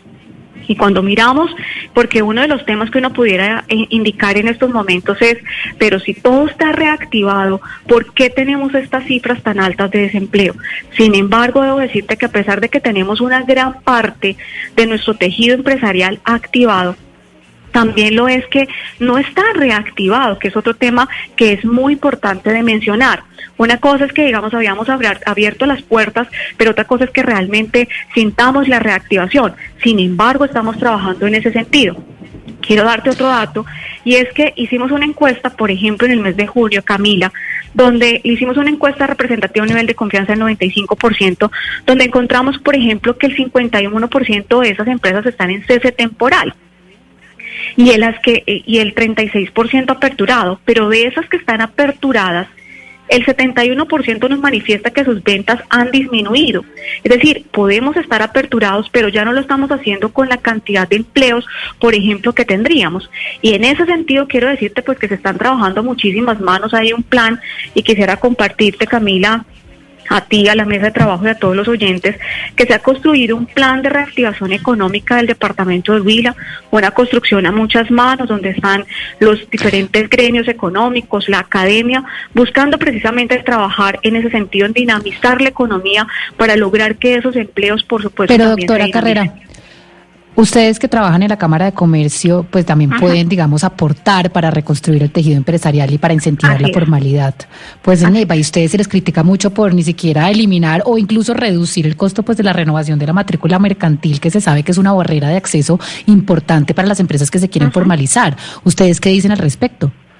No, mira, eh, yo quiero decirte, Camila, a ti que es muy importante para ti, para toda la audiencia, es que no, en, en nosotros no está la potestad, en nosotros como Cámara de Comercio de Neiva, de eliminar o hacer un descuento. Eso es un tema del orden nacional, es una directriz nacional, donde nosotros como Cámara de Comercio no lo podemos decir, o sea, eso es una decisión que está en cabeza del gobierno nacional poder establecer si se reducen o no se reducen las tarifas. Entonces nosotros nos sometemos a la reglamentación, Camila.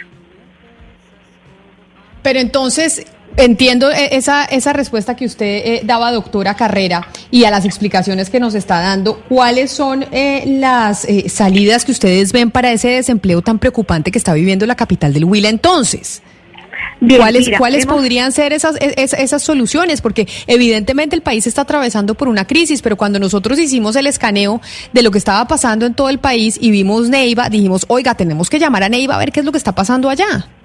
Ok, sí Camila, en eso tienes toda la razón es lo que quiero, digamos, co- compartirte que, digamos, ha construido un plan de reactivación y desde la Cámara de Comercio específicamente, por ejemplo, uno de los temas que están teniendo nuestras empresas se llama un problema de liquidez.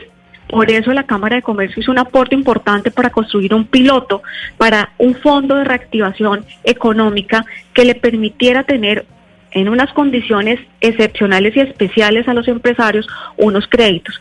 En estos momentos, por ejemplo, hemos colocado, gracias a esos recursos, 1.729 millones de pesos que estamos apenas en, la mitad de la construcción de ese proceso buscando que, que nuestros empresarios accedan a unos créditos con unas condiciones especiales. Es periodos de gracia, muer digamos que aquí no vamos a hablar de periodos de gracia, sino periodos muertos, porque el fondo le subsidia los intereses de ese periodo de gracia, es decir, ese empresario no tiene que pagar nada durante los tres o seis primeros meses y un subsidio a la tasa de interés. Es decir, que el empresario no pague completamente la tasa de interés que está eh, en el mercado financiero, sino que se le subsidia una parte para que sus cuotas sean más económicas. Eso es una medida de la Cámara de Comercio con un aporte que se realizó ahí porque entendemos que uno de los temas se llama liquidez en las empresas. En estos momentos estamos trabajando, Camila, en un tema que es muy importante y que sabemos se llama, es una línea de ese plan de reactivación que se llama empleos de emergencia donde la Cámara de Comercio también va a concurrir con un aporte económico para que podamos trabajar y contribuir en temas de empleo. Estoy hablando de quizás de esos empleos que son que también son importantes para reactivar la economía, quizás todas esas actividades que son de ornato, de aseo y de orden, pero que pero que esperamos que esta línea de empleos de emergencia contribuyan de una manera importante en este proceso. También lo es que desde la actividad, desde la acción que realiza eh, la Cámara de Comercio, digamos, estamos trabajando fuertemente, eh, eh, trabajando en la articulación para lograr, por ejemplo, eh, la apertura eh, y la reactivación del sector turismo eh, de una manera consecuente, por supuesto, con los lineamientos del Gobierno Nacional. En estos momentos, Camila, con aportes de la Cámara de Comercio, estamos trabajando para construir 350 protocolos de bioseguridad gratuitos para nuestros empresarios del sector turismo. Eso es un apoyo directo donde esperamos, sabes que el sector turismo es uno de los más afectados y que por supuesto contribuye, de una manera importante a esta tasa de desempleo en Neiva.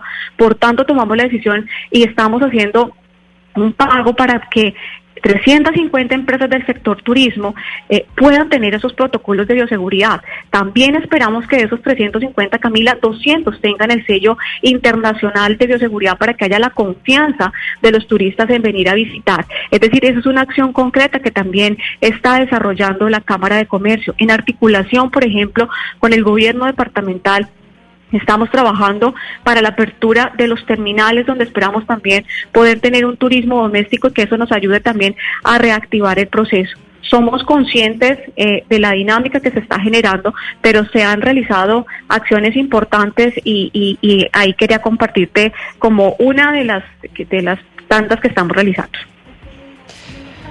Pues mire, muy delicado lo que está pasando eh, en Neiva, la verdad. Qué tristeza. Y, pues, y no solo no solo en Neiva, pero también en otras partes del país. Pero queríamos eh, saber con usted, doctora Carrera, qué era lo que mm, lo que estaba pasando y cuáles eran las razones para que ustedes tuvieran el índice más alto de desempleo de las capitales en todo el país. Doctora Carrera, mil gracias por haber estado con nosotros hoy aquí en Mañanas Blue.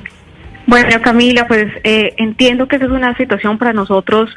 Eh, no es un gusto decir que somos la primera ciudad con las con las tasas de desempleo que tenemos en estos momentos, pero lo que sí te quiero dejar claro y a la audiencia es ahora te acabé de mencionar cinco acciones concretas desde la Cámara, pero tenemos un plan de acción con 48 acciones muy concretas que esperamos, Camila, que tengamos la oportunidad en unos dos o tres meses de poder hablar y poderte compartir cómo hemos ido avanzando, porque entiendo que muchas veces se dice nos quedamos en planes, pero estamos haciendo un seguimiento riguroso con esas 48 acciones donde estamos seguros que eso nos va a ayudar en una gran medida. Somos conscientes de la situación, no es un tema fácil, es un tema de fondo, es un tema que por supuesto nos afecta y que tiene un componente social muy importante pero estamos seguros que podemos salir adelante eh, con una articulación público-privada. Esto no es un tema solamente de la Cámara, Camila, y estamos por eso trabajando de la mano con la alcaldía, con la gobernación, con las alcaldías municipales, por supuesto, para que juntos logremos sacar adelante esa situación que, que nos afecta muchísimo.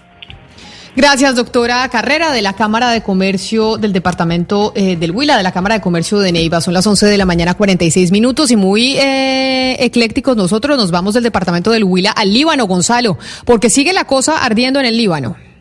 Sí, Camila, sigue ardiendo en el Líbano la situación porque además se acaba de confirmar que los destrozos en cuanto a la explosión que se vivió la semana pasada ya superan eh, en pérdidas los 15 mil millones de dólares. Es un golpe muy fuerte eh, que está viviendo el país en este momento. Como ya lo hemos anunciado, renunció todo el gabinete eh, que lideraba el gobierno del Líbano y renunció Camila por la gran cantidad de protestas masivas que se reportaron en Beirut, en su capital.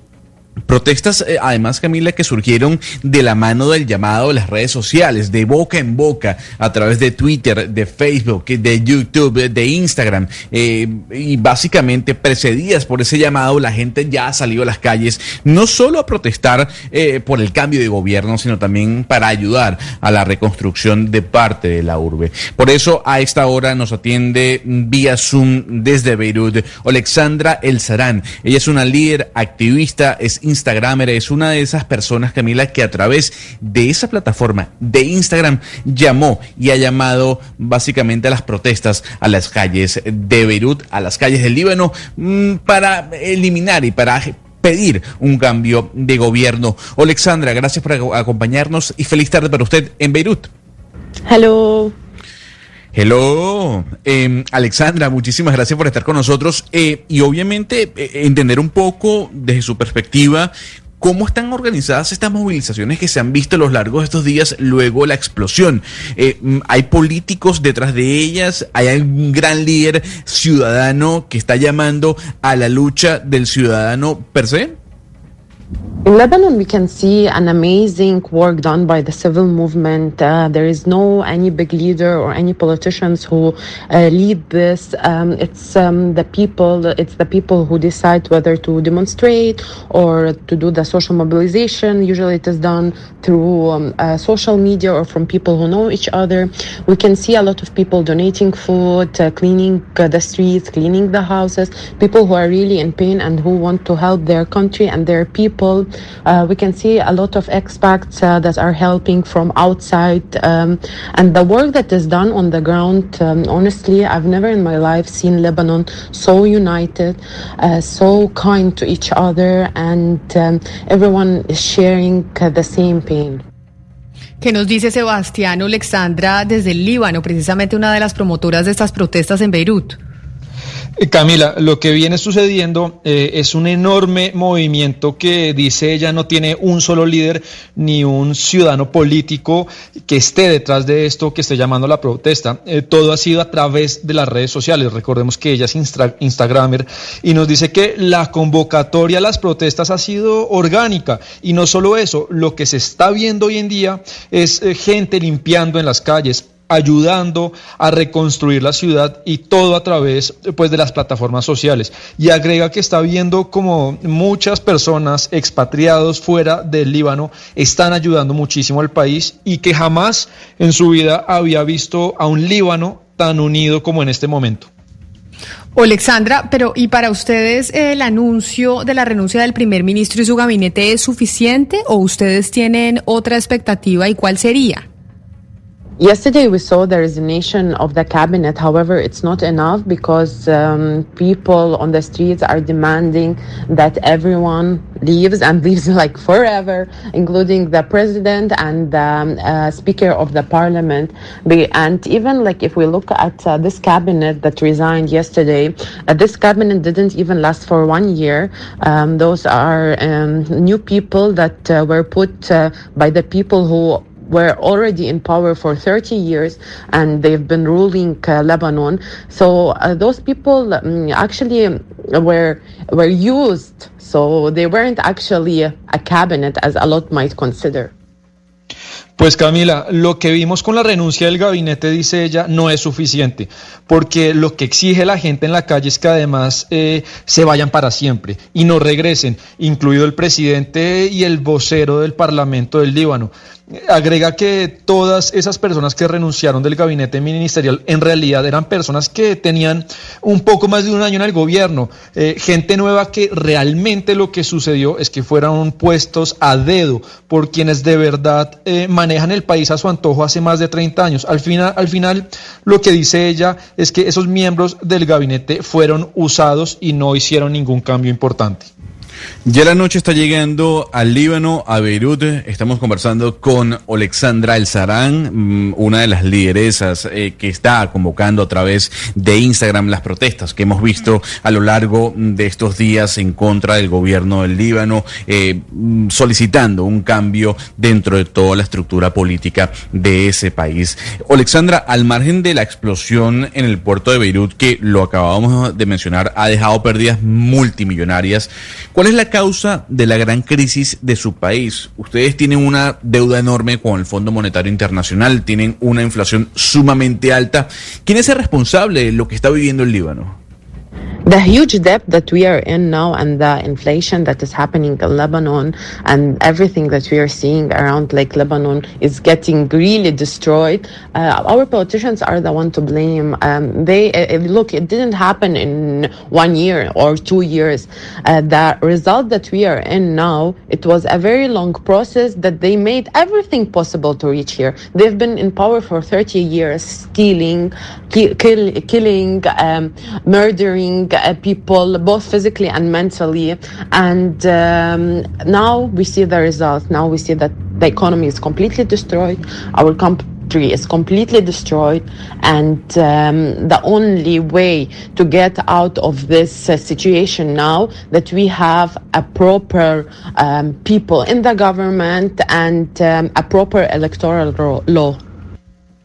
Gonzalo, pues la culpa de todo esto es de la clase política que ha gobernado el Líbano en los últimos años, los problemas que tienen, que usted decía, como la inflación, la pobreza, dice que eso no es una cuestión que ocurrió en uno o dos años. Lo que se está viviendo en el Líbano es el resultado de un largo proceso en el que ellos, y se refiere a los políticos, han hecho todo lo posible por mantenerse en el poder por más de tres décadas. Han robado, matado, la economía está completamente destruida.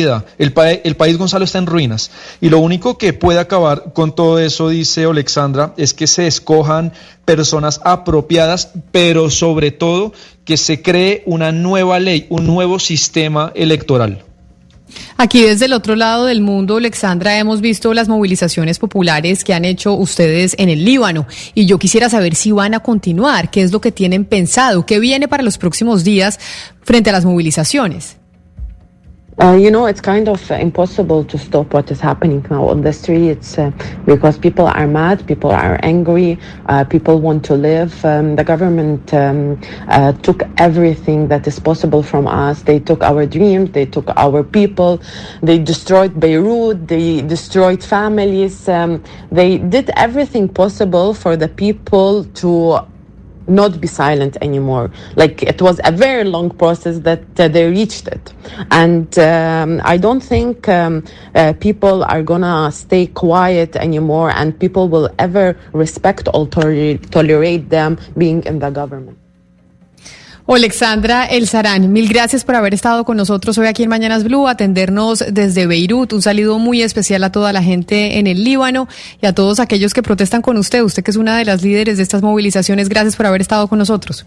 Thank you for this call and thank you for shedding light on what's happening now in Lebanon. ¿Qué nos dijo al final Alexandra, Sebastián? Pues Camila se despidió agradeciéndonos por estar pendientes de su situación y dice que todo este movimiento popular es indetenible.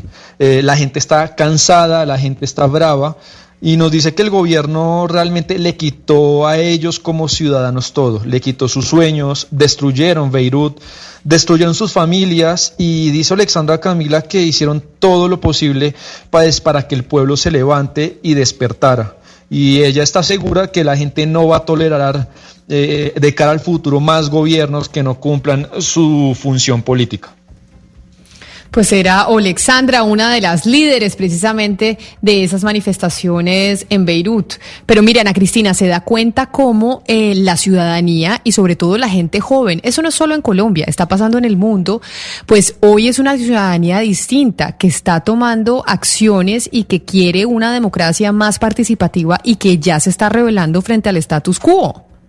Sí, es que acuérdese Camila que desde la primavera árabe empezamos a ver cómo las redes sociales, especialmente en las redes sociales, se estaba viendo una serie de movimientos y que en su gran mayoría son protagonizados por jóvenes. Y eso es una excelente noticia porque son precisamente personas que saben el poder de la voz ciudadana y que los ciudadanos no solamente están para obedecer, que es que los, los gobernantes están precisamente elegidos por los ciudadanos y que los ciudadanos lo que tienen que hacer es reclamar por esos derechos que se supone que los gobernantes deberían proteger.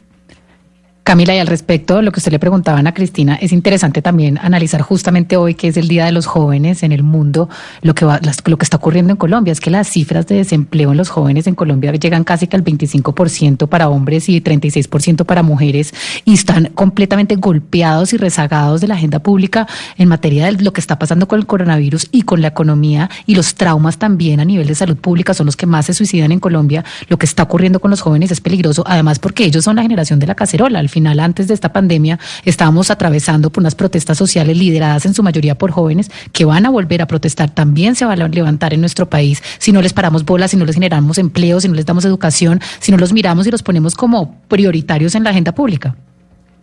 Así es. Pero mire, eh, Valeria, en medio de noticias no tan alentadoras hay una bonita, porque tenemos una campaña muy linda hoy en Blue Radio, y digo Blue Radio porque nos estarán acompañando todos los días, todo, durante todo eh, el día en los diferentes programas de la emisora, eh, una campaña y es la siguiente, es una que está organizando el Banco de Bogotá, que tiene una alianza con UNICEF.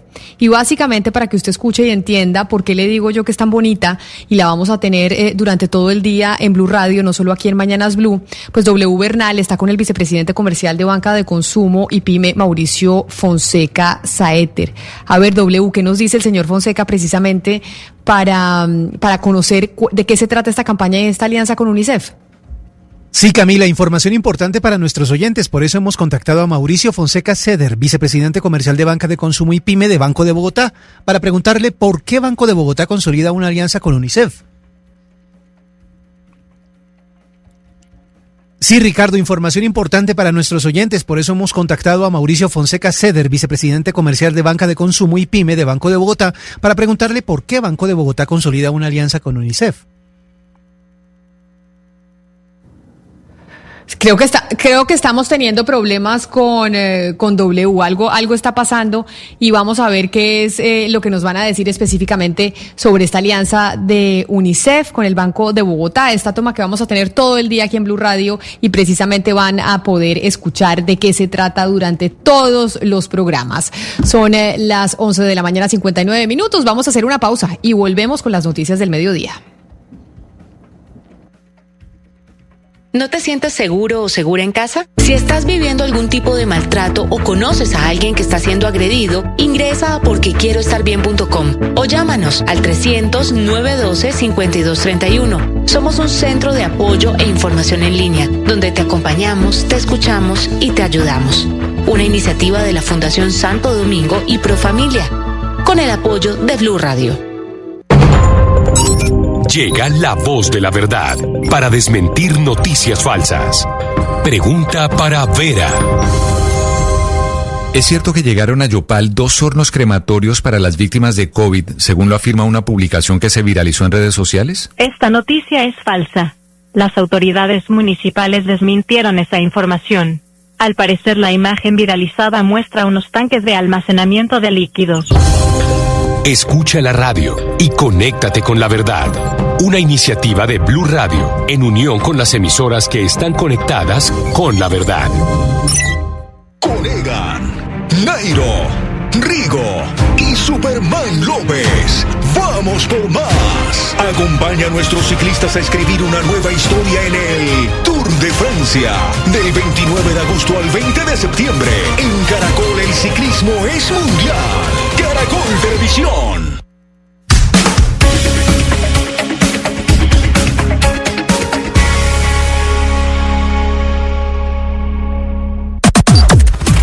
Las noticias del mediodía en Mañanas Blue. Son las 12 del día, un minuto, y es momento de actualizarlos con las noticias del mediodía. Y siempre que llegan las noticias, están acompañadas de don Eduardo Hernández. Eduardo, buenas tardes. Hola, ¿qué tal Camila? Muy buenas tardes. Bueno, seguimos con la noticia del momento que tiene que ver con el caso del expresidente Álvaro Uribe. Y esta vez le cuento que el senador Iván Cepeda denunció ante la CIDH y Naciones Unidas al presidente Iván Duque. Dice el senador Cepeda que ha ejercido presiones indebidas ante la justicia, haciendo referencia al jefe de Estado precisamente en este proceso contra el expresidente Uribe. Juan Esteban Silva. Y las comunicaciones que envió el senador Iván Cepeda, tanto la Comisión Interamericana de Derechos Humanos como la ONU, tienen que ver con supuestas presiones, dice él, que existe por parte del presidente Iván Duque sobre la decisión que envió a casa por cárcel al expresidente Álvaro Uribe Vélez por los presuntos delitos de soborno y fraude procesal. En, los que ha, en las que hay una presión eh, a la Corte Suprema de Justicia eh, con relación a la decisión as asumida en materia de medida de aseguramiento para el expresidente y senador Álvaro Uribe. Le pide Iván Cepeda a la Comisión Interamericana de Derechos Humanos y a la ONU que realicen pronunciamiento público instando al presidente Duque para que cese cualquier acto de interferencia a la justicia. Y a las 12 del día, dos minutos, seguimos con las noticias, porque presentaron un proyecto de ley en el Congreso de la República para que el año entrante haya puentes de cuatro días, esto uniendo en un mismo fin de semana varias festividades. El propósito es reactivar el turismo, que es uno de los más golpeados por la pandemia. Kenneth Torres. La iniciativa fue radicada por el senador Carlos Meisel del Centro Democrático y busca reprogramar algunos días festivos a los próximos dos años. La propuesta plantea que para el año 2021 los días 6 de enero y 19 de marzo se trasladan al lunes 15 y martes 16 de febrero y la Ascensión del Señor el 13 de mayo y el Corpus Christi el 3 de junio al 31 de mayo y el martes primero de junio. Los mismos 15 festivos que hay en el año en el país poder juntarlos para que existan fines de semana más largos de cuatro días y poder así incentivar el viaje de las familias, incentivar el traslado hacia los sectores turísticos del país. Repito. Según el congresista, la medida busca que se reactive el sector turístico que según entidades como Cotelco y este año han tenido pérdidas de cerca del 90%, que equivale a 4.5 billones de pesos. Kenneth, gracias. La Defensoría del Pueblo acaba de alertar en torno a las difíciles condiciones de seguridad en límites entre los departamentos de Cauca y Nariño, donde el fin de semana fueron asesinados dos adolescentes que estaban llevando una tarea a un profesor. Lo último, Damián Landines.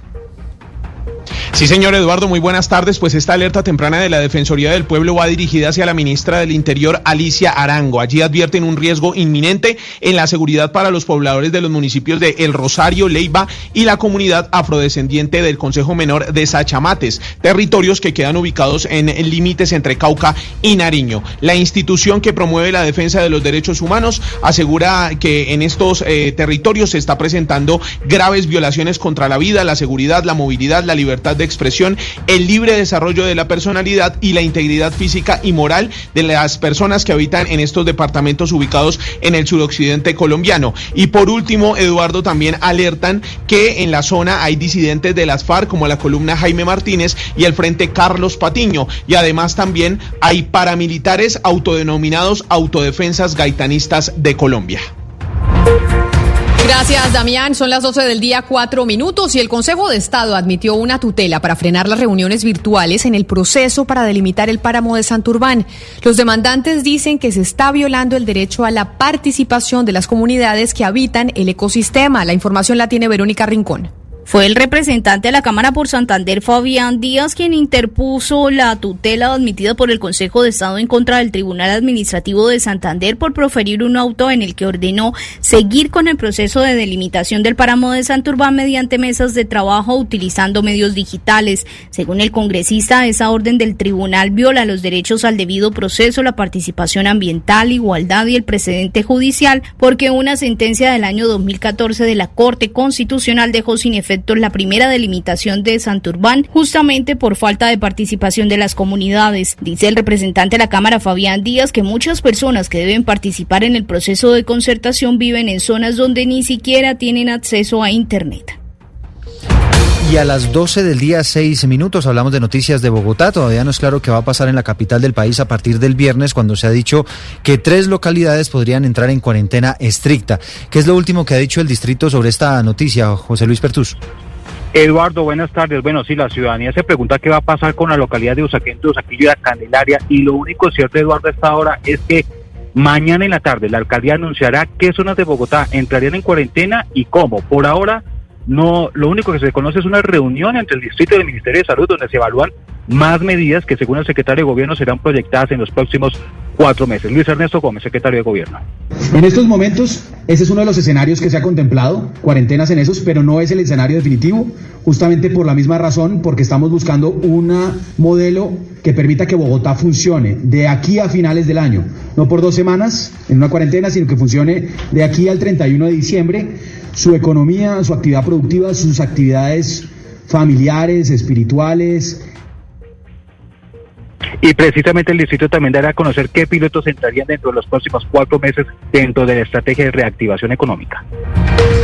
Gracias, José Luis. Seguimos con las noticias. Son las 12 del día, 7 minutos. Nos vamos para el departamento de Caquetá porque afronta una crisis por el COVID-19 con cifras que superan los 2.000 contagios.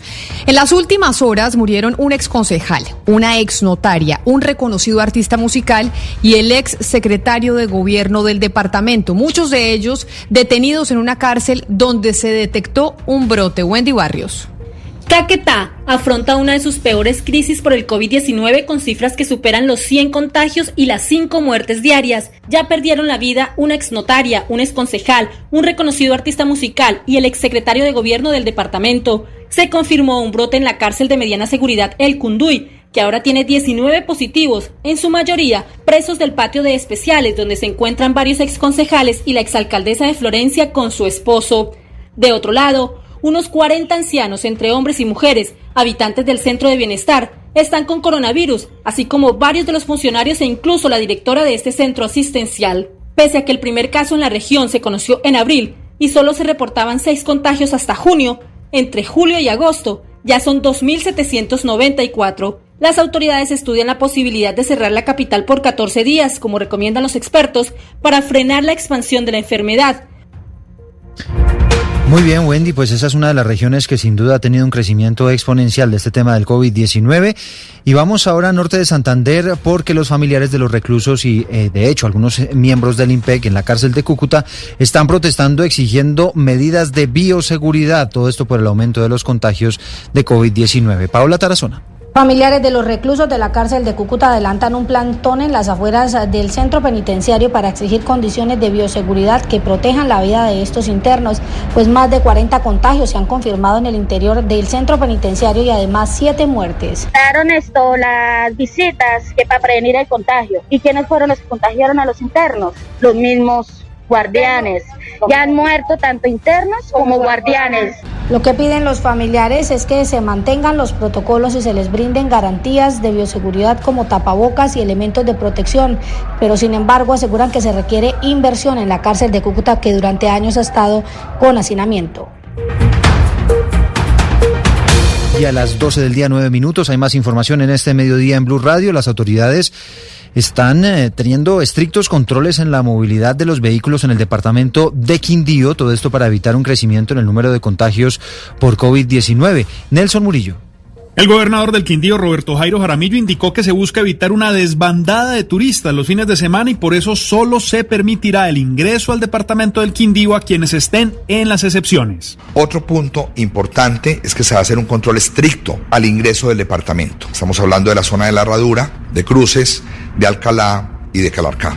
Vamos a restringir y vamos a, a controlar, sobre todo los fines de semana y festivos, la entrada de personas que no tengan que venir al departamento, cosas que estén incluidas dentro de las excepciones. Además, en los 12 municipios del departamento se unificó el toque de queda de 9 de la noche a 5 de la mañana y ley seca en establecimientos y espacios abiertos. Las medidas fueron aprobadas por el Ministerio del Interior. Son las 12 del día, 10 minutos y a 23 aumentó el número de municipios en alerta roja por las altas temperaturas en el departamento del Huila. La información la tiene Silvia Dorena Artunduaga. Un total de 23 municipios, especialmente de la zona norte, centro y occidente del Huila, se encuentran en alerta roja por la intensa ola de calor, lo que genera alta probabilidad de incendios de cobertura vegetal. Isabel Hernández, directora de la Oficina de Gestión del Riesgo del departamento, hizo un llamado a la ciudadanía para que se eviten las quemas abiertas para la preparación de terrenos. Son 23 municipios del departamento de Huila que hoy presentan alerta roja para incendios de la cobertura vegetal y esto se debe a las altas temperaturas. Por eso es muy importante seguir haciendo el llamado a los, a los consejos municipales para la gestión del riesgo de desastres para que estimen las medidas pertinentes. Durante la segunda temporada seca del año se han atendido 29 incendios forestales que han afectado 508 hectáreas. 12 del día, 11 minutos y nos vamos para el departamento del Meta porque la policía en Villavicencio descubrió un enorme cargamento de marihuana, avaluado en más de mil millones de pesos en un camión que estaba estacionado en un parqueadero. La historia con Carlos Andrés Pérez. Se trata de media tonelada de marihuana que fue hallada gracias a un perro de antinarcóticos de la Policía Metropolitana de la ciudad en medio de labores de registro a un parqueadero del sur de la ciudad. La marihuana se encontraba empacada en cajas de cartón simulando ser encomiendas. Esta droga está evaluada en más de mil millones de pesos. Lo indicó el coronel Luis Quintero, comandante de la Policía Metropolitana de la ciudad. Gracias al olfato minucioso de August, un importante cargamento de marihuana que se encontraba al interior de este furgón se logra encontrar. Simulaban cajas de cartón con encomiendas, donde al sacarlas se trata de un cargamento de marihuana que arrojó un total de 600 kilos. Esta mercancía provenía del departamento del Cauca y tenía como destino el sur del Meta. La noticia internacional. Y a las 12 del día, 12 minutos, entramos en las noticias internacionales. En una isla al sur de Inglaterra, científicos encontraron restos óseos de lo que sería una nueva especie de dinosaurios. Pertenecería al mismo grupo de dinosaurios que incluye al emblemático y más famoso Tiranosaurio Rex. Enrique Rodríguez desde España. El hallazgo ha sido realizado por un grupo de paleontólogos de la Universidad de Southampton y afirman que cuatro huesos encontrados en la localidad de Shanklin el año pasado pertenecen a una nueva especie de dinosaurio, el terópodo. Ese dinosaurio habría vivido en el periodo Cretácico, es decir, hace 115 millones de años, y se estima que medía hasta 4 metros.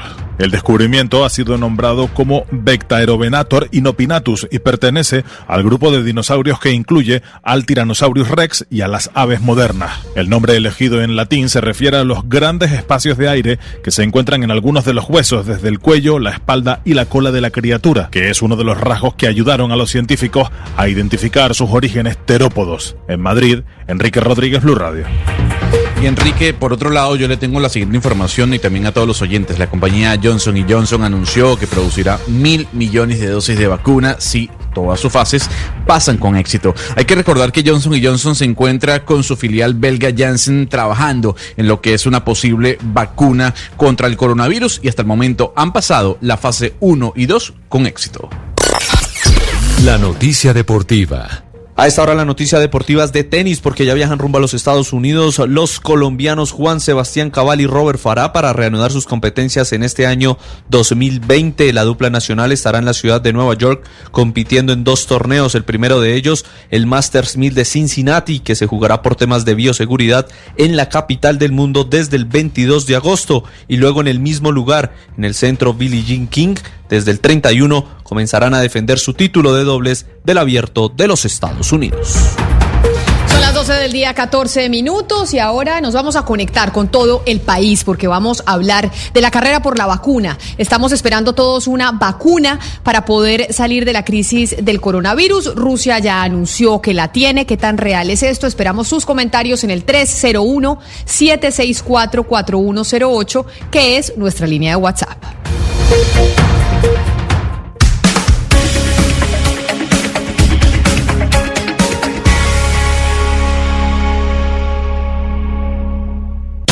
Una señal que se enlaza.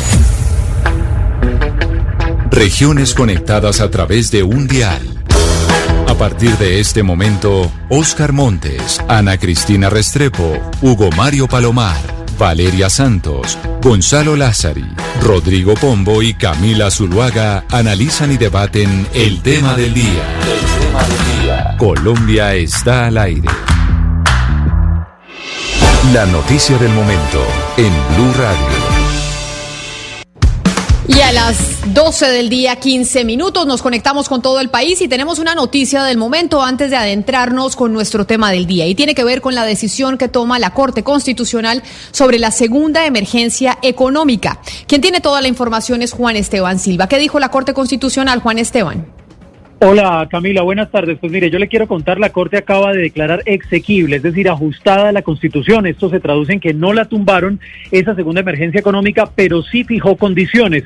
Fueron nueve votos a favor y cero en contra. Toda la sala plena apoyando esta decisión. Recordemos, Camila, hablamos aquí de la decisión del pasado 6 de mayo del presidente Iván Duque anunciando que debido a la propagación del virus, pues muchos negocios estaban afectados, cerrando, reduciendo sus, operaciones y que por eso había estado en ese momento la decisión de decretar esta segunda emergencia que incluía varias medidas y auxilios para sectores empresariales y comerciales. Por ejemplo, los, el subsidio de nóminas enfocado en las empresas que habían tenido, Camila, recuerde usted, una disminución del mínimo el 20% en la facturación en ese momento frente a la del mes anterior. Si la empresa había sido creada después de esa fecha, se iba a evaluar frente a los meses de enero y febrero de 2020. También se había anunciado la modificación del calendario tributario. Básicamente, la Corte dice que todo sigue como está, pero le pide mucha atención al gobierno que demuestre por qué las medidas ordinarias y extraordinarias de las primeras dos emergencias no eran suficientes para atender los problemas generados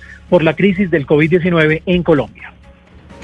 Gracias, Juan Esteban. Es entonces la noticia que se produce a esta hora, la decisión de la Corte Constitucional de declarar exequible la segunda emergencia económica que tuvo que decretar el gobierno del presidente Duque precisamente por esta pandemia del coronavirus, que muchos tienen la esperanza de que pueda llegar a su fin cuando encontremos la vacuna. Y don Gonzalo Lázaro, y precisamente por eso el mundo entero estuvo revolucionado ayer por cuenta del anuncio que hizo Rusia. Vemos hoy incluso en las portadas de los periódicos en el país de España cómo están diciendo Rusia empezó a utilizar la vacuna sin pasar por todas las fases.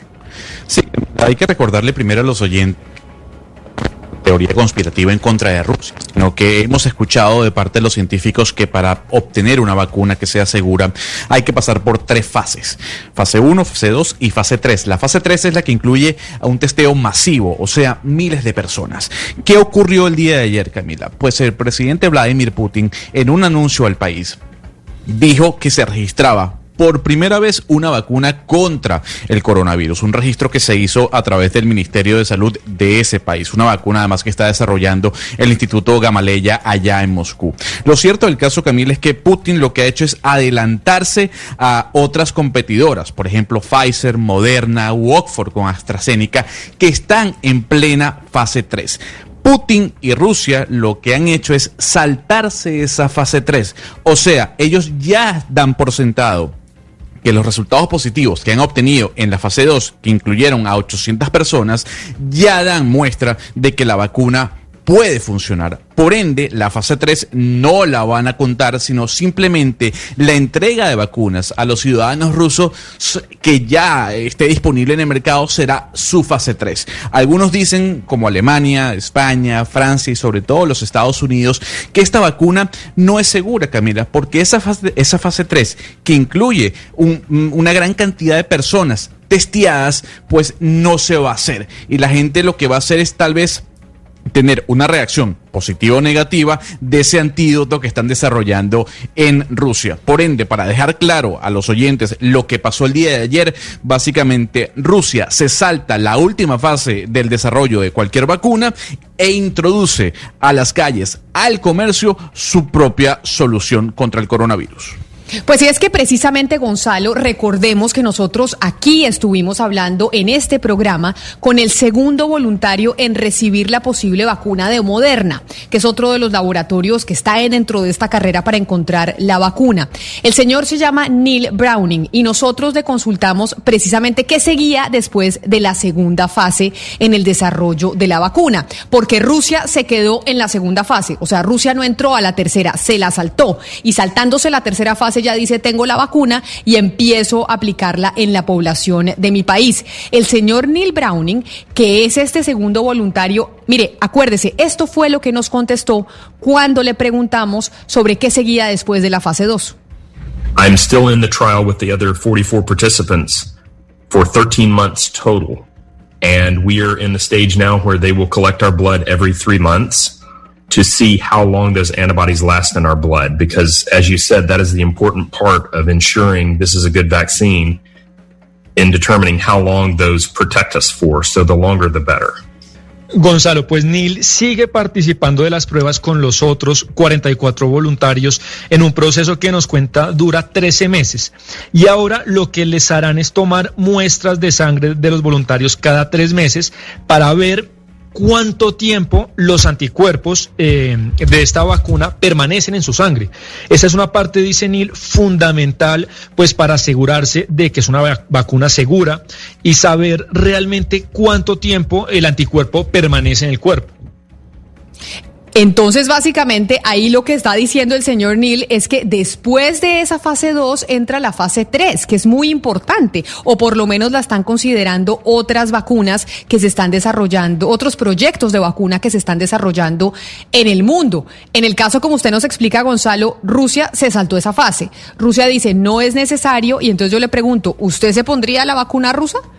No, yo no me la pondría en lo absoluto, Camila, porque no es lo mismo testear a 800 personas, que fue la cantidad de personas que obtuvieron esa prueba de la vacuna rusa, a testear 30 mil, que es el número que ha utilizado Moderna, por ejemplo, en cuanto al testeo dentro de la fase 3. Con una toma tan pequeña de personas utilizando esa vacuna, es muy probable que se pueda tener algún tipo de error. Y lo que han dicho, por ejemplo, los Estados Unidos y el Departamento de Salud de ese país, que ellos más interesados de llegar de primero, el interés que tiene Estados Unidos, y en este caso Moderna, es que la vacuna sea completamente segura.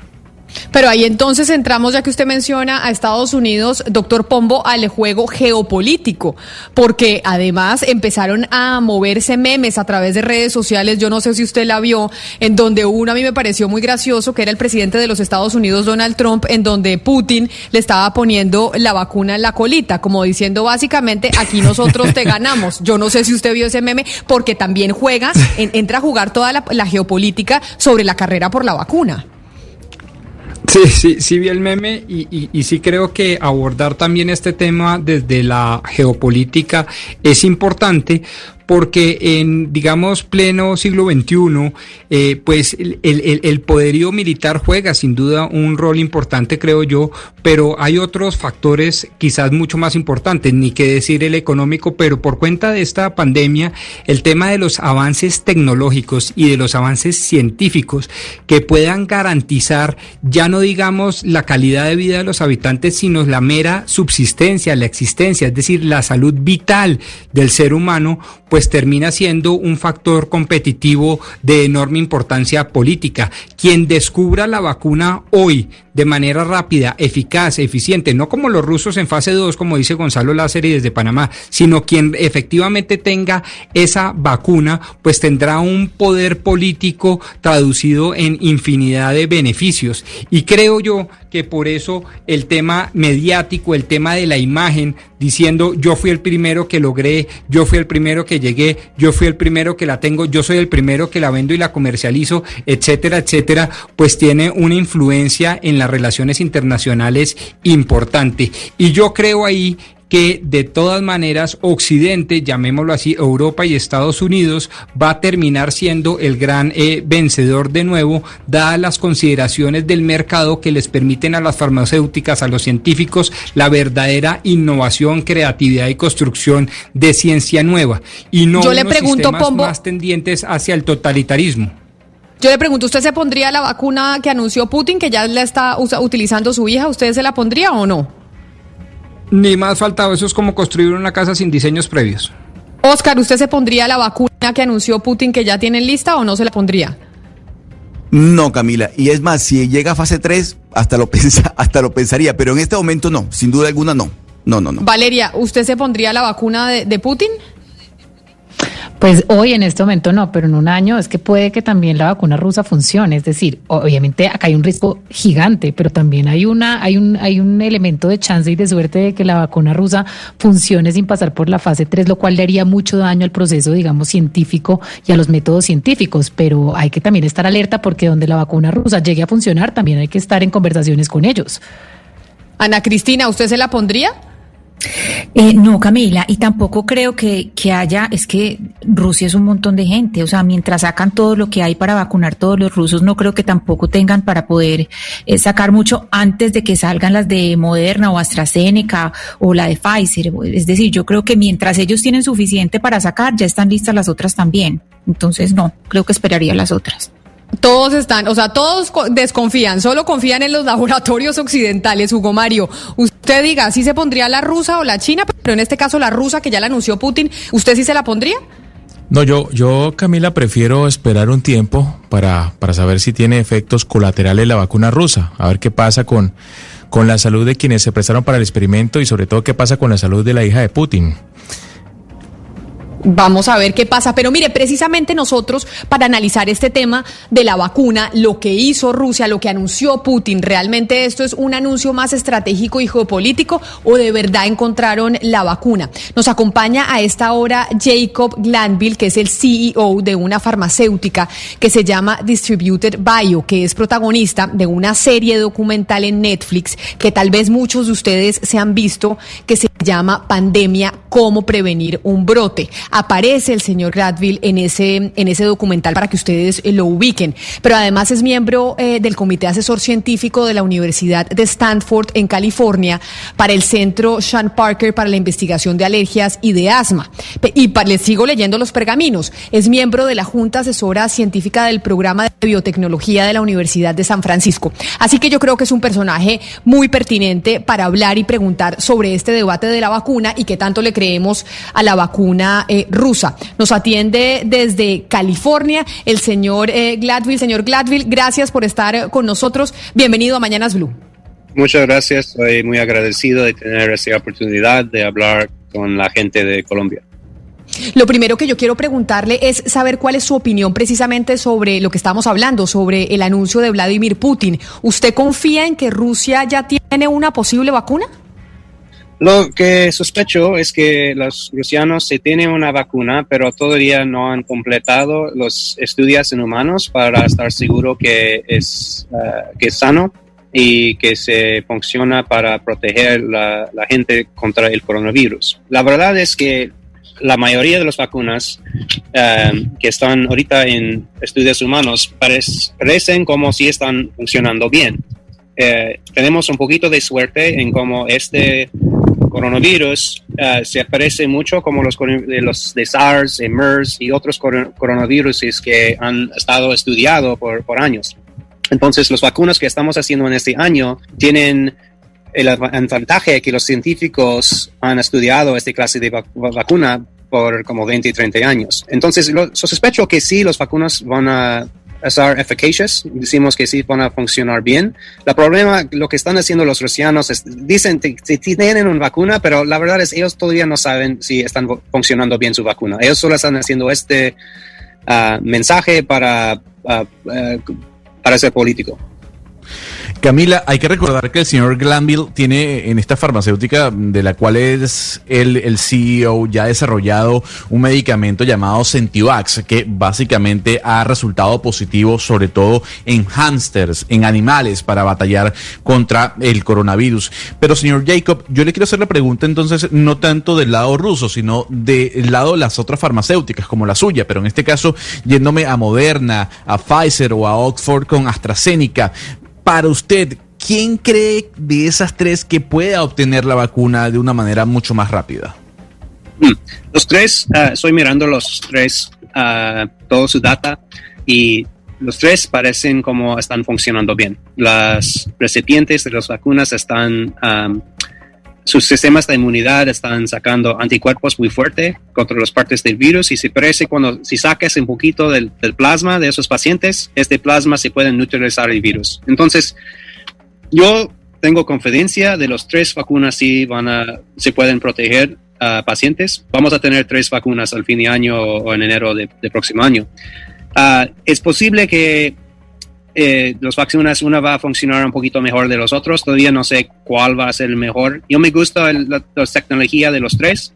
Moderna tiene un ventaja en su tecnología sobre su capacidad de manufacturar muchos dosis, pero Pfizer es grandote, Oxford tienen sus colaboraciones grandotes. Yo, yo espero que los tres vacunas todos sirven bien y tenemos una oportunidad de usar cualquier es el mejor, pero ahorita no sé cuál va a ser el mejor. Señor Jacob, hay muchas personas que en este momento pues están cuestionando los encierros absolutos, las cuarentenas, digamos, estrictas como pues posibles medidas previas a tener la vacuna, alcanzar la vacuna. ¿Para usted esto ha sido la mejor respuesta al coronavirus, estas cuarentenas y estos encierros? Lo que pueden hacer los lockdowns o los, uh, los uh, reglas como sobre distancia social, lo que hacen es se pueden um, hacer más despacio el spread del virus de las infecciones nuevos. Casi no pueden pararlos. Eh, la única eh, ejemplo en donde hicieron una completamente parado de las infecciones fue en New Zealand. Y ellos tienen el avantaje que están viviendo en una isla. Uh, y, también creo que las, la gente de New Zealand, no sé por qué, pero están más uh, uh, listos a todos como follow the rules. Ya, yeah, es seguir las, las reglas eh, el resto del mundo, como en Europa y en China, sí tenemos, podemos ver que, que los lockdowns se pueden ayudar en bajando eh, los nuevos casos, pero lo, la verdad es que hasta, antes que tenemos una medicina, siempre va a ser más casos, no pueden parar. Lo que pueden hacer es para ser más despacio, flatten the curve, decimos, para que hay menos nuevos casos cada día. Y hay una ventaja en hacer así, porque el problema con este virus es como está, se pueden infectar muchas personas muy rápido. Es muy fácil que podemos tener tantos casos graves que nuestros hospitales son llenos y hay pacientes muriendo esperando a, a tener tratamiento. Claro. Claro, Valeria, lo que coincide el señor Jacob es lo que dicen algunos, algunos científicos y médicos, que lo que hace el, lockdown, el encierro, es no saturar el sistema hospitalario de cualquier país. Señor Jacob, usted lidera una farmacéutica, eh, pero hay un debate muy interesante sobre si la vacuna que va a salir, ya sea de cualquier país o de cualquier compañía, debe ser gratuita o no. Para usted, ¿esa vacuna tiene que ser gratis o es algo inviable? Bueno, aquí es mi opinión y tengo opiniones fuertes en este área. Yo pienso hay dos cosas que necesitamos uh, tener. Un, un, un, en un mano, las compañías que están haciendo las nuevas medicinas son compañías necesitan ganar suficiente dinero para continuar como son compañías. Si no, no pueden hacer su trabajo. En el otro mano, el costo del uh, sistema economía mundial es tan grave de este coronavirus que yo pienso que es el, responsabilidad o el idealmente es la responsabilidad de los gobiernos para subsidiar o pagar por las medicinas.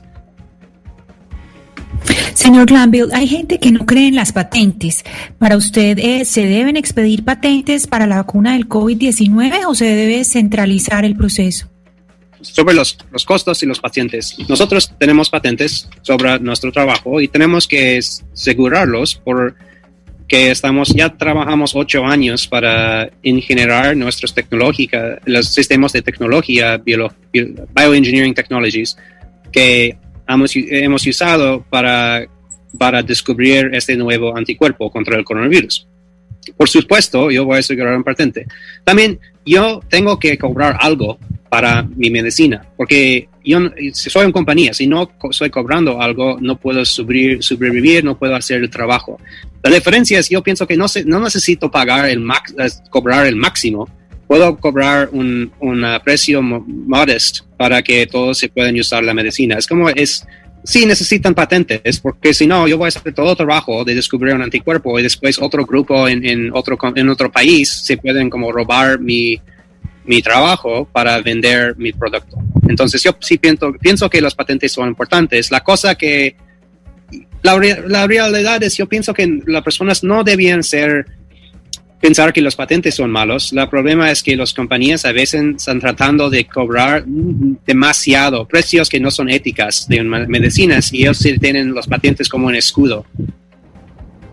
Yo tengo una última pregunta para usted, eh, señor Gladville, agradeciéndole su tiempo y habernos hecho tantas claridades sobre el tema de la vacuna. ¿Cuál es su opinión con el actuar del mundo con respecto al coronavirus, con los gobiernos, las decisiones que han tomado los gobiernos alrededor del planeta?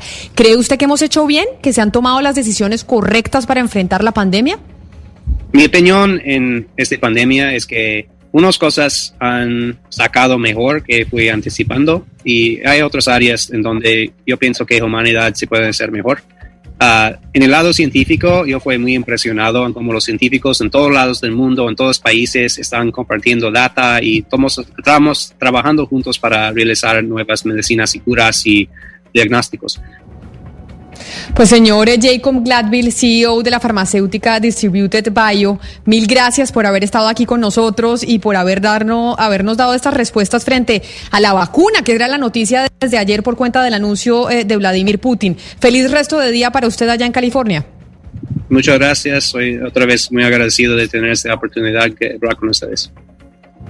Camila, pero mire, escuchando pues a los voceros de las farmacéuticas, escuchando todo lo, el debate que se ha suscitado por cuenta del anuncio de Rusia y todo lo que está ocurriendo desde el punto de geopolítico y desde el punto de vista de salud, de salud pública, la pregunta que uno se hace, Camila, es ¿qué hace, qué papel juega Colombia en estas circunstancias? ¿Cómo está Colombia en la actualidad en lo que tiene que ver con la vacuna? ¿Vamos a ser los últimos de la fila a la hora de salir a comprar la vacuna cuando ya la vacuna esté? ¿Cuál es el papel que está desempeñando Colombia en estas circunstancias? Y sobre todo, Camila, ¿qué está haciendo el gobierno de Colombia y qué está haciendo Colombia para participar en este juego y para tener acceso a la vacuna? Es que por eso entiendo que Valeria decía, si la vacuna a los, rusos, a los rusos les funciona, deberíamos estar negociando, Valeria, con los rusos también de una vez porque hay muchos países que están ya negociando con los diferentes laboratorios para adquirir eh, las vacunas, así las vacunas no estén listas. Es que, es que el tema de la vacuna rusa es un riesgo, si funciona y si no funciona. Si no funciona, pues porque evidentemente estaría, estaría poniendo la salud de muchas personas que se la ponen, y si funciona, porque estaría atentando contra el proceso y contra el método científico, porque se pasa todo y resulta que si funciona es una victoria para los rusos y es una, digamos, batalla de la comunidad científica. Pero la verdad es que en este momento el mundo no se puede dar el lujo de decir, uy, no, yo no le compro a los rusos porque quién sabe. En este momento deberíamos tener absolutamente todas las puertas abiertas porque puede que el señor Putin tenga suerte y puede que su vacuna funcione. Es decir, acá estamos ante un tema de suerte. Al señor le puede funcionar la vacuna. Y si le funciona, nosotros nos vamos a quedar de brazos cruzados mirando cómo todo el mundo se vacuna mientras nosotros. Entonces yo creo que nosotros en este momento no podemos asumir esas, esas posiciones geopolíticas y tener las puertas abiertas. No estoy diciendo que traer la vacuna ya para vacunar a las personas, no, pero darle chance y empezar eh, discusiones para que en un año o en ocho meses que se pruebe o no se pruebe que la vacuna sí funcionó, pues nosotros tengamos un canal o una puerta abierta mínimo pero ¿para qué negociar en un año una vacuna con Rusia? Ya, por ejemplo, el canciller del país en donde usted se encuentra, eh, México, dijo, nosotros no vamos a comprar absolutamente nada de la vacuna rusa hasta que el propio país haga la fase 3. Y eso es lo que han dicho diferentes, eh, diferentes naciones sobre la vacuna rusa. Es que ustedes no han hecho la fase 3. Nosotros, ¿cómo podemos comprobar de que la vacuna funcione o no? Seguramente en un año ya AstraZeneca, Moderna y, Pfizer tendrán la vacuna. Y será mucho más seguro comprarle dosis a Pfizer, que es una reconocida empresa farmacéutica que a los propios rusos. Ahora, bajémonos de la nube, Gonzalo. O sea, si, si la vacuna rusa funciona, no va a llegar tan rápido a Colombia. Primero llega a Cuba, a Venezuela y a otros países del continente aliados, pero no va a llegar a Colombia en primera instancia. Ahora, sobre lo que preguntaba Oscar, Camila, hay que decir que el ministro de Salud ha sido muy claro, ¿no? Eh, tan, tan pronto llegue la, la vacuna a Colombia, esto va a ser un proceso que va a surgir varias etapas. Eh, la idea es eh, vacunar a, más de 29 millones de colombianos en principio, pero dentro de esos 29 millones de colombianos se van a priorizar, por ejemplo, los trabajadores de la salud, que son cerca de 500 mil, serían los primeros en recibir la vacuna, y después eh, adultos mayores de 60 años y personas con enfermedades de base. Es decir, va a ser un proceso que tal vez tarde más de un año para llegar a, una cobertura pues más o menos amplia en todo el país.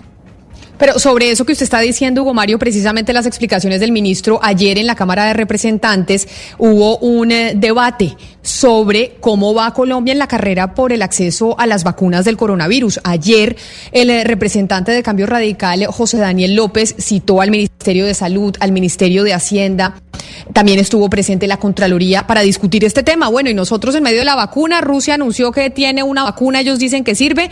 Eh, nosotros, eh, ¿cómo vamos, cómo entramos ahí? ahí? Ahí sí, como se dice coloquialmente. Por eso, representante López, bienvenido a Mañanas Blue, gracias por estar con nosotros. Bueno, Camila, muy buenas tardes, gracias por la invitación, un saludo a la mesa de trabajo y a quienes nos siguen por radio y en las redes sociales.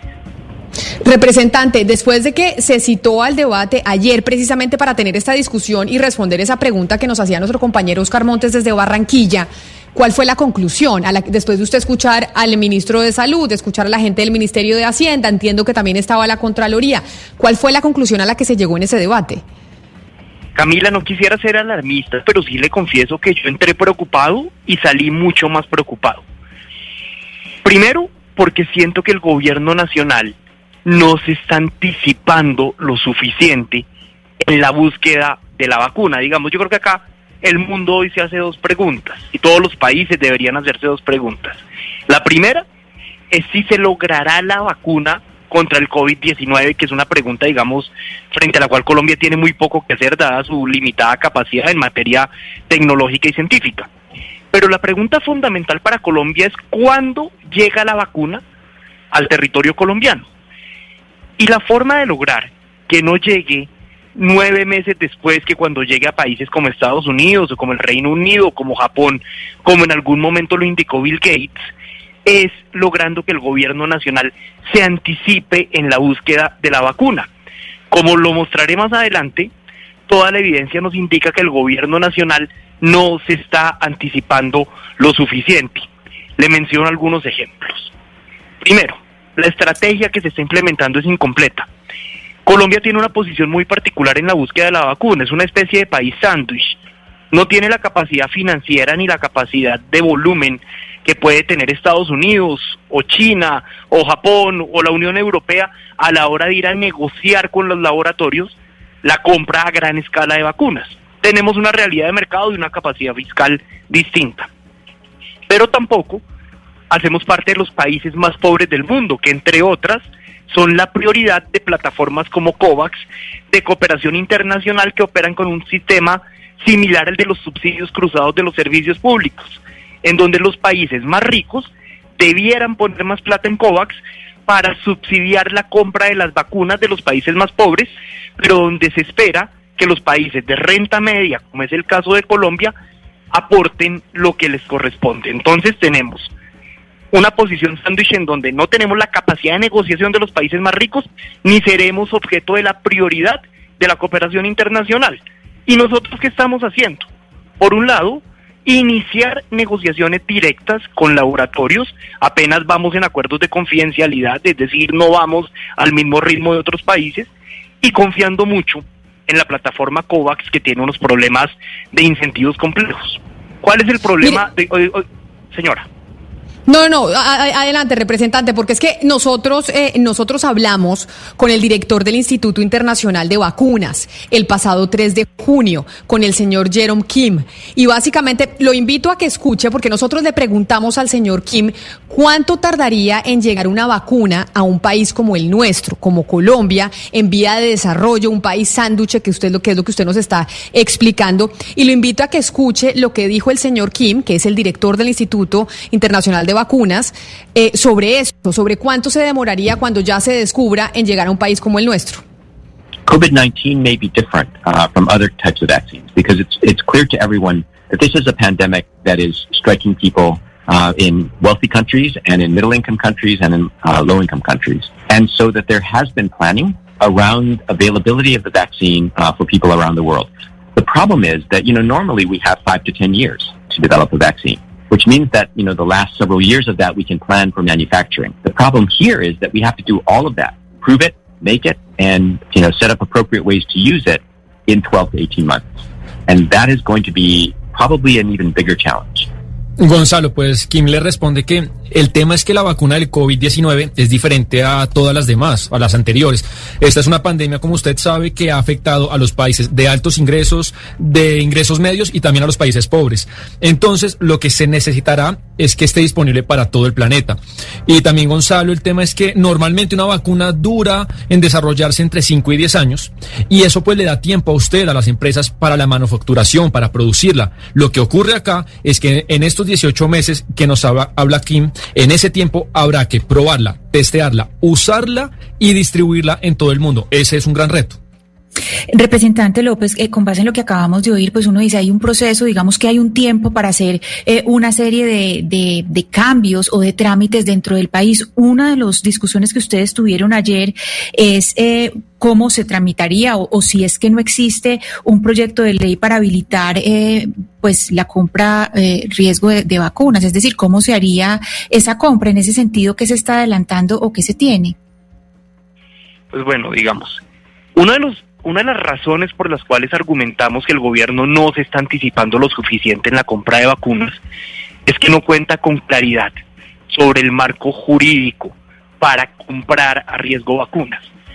¿Por qué? Porque la ley estatutaria de salud prohíbe la compra de vacunas experimentales desde los recursos del Ministerio de Salud.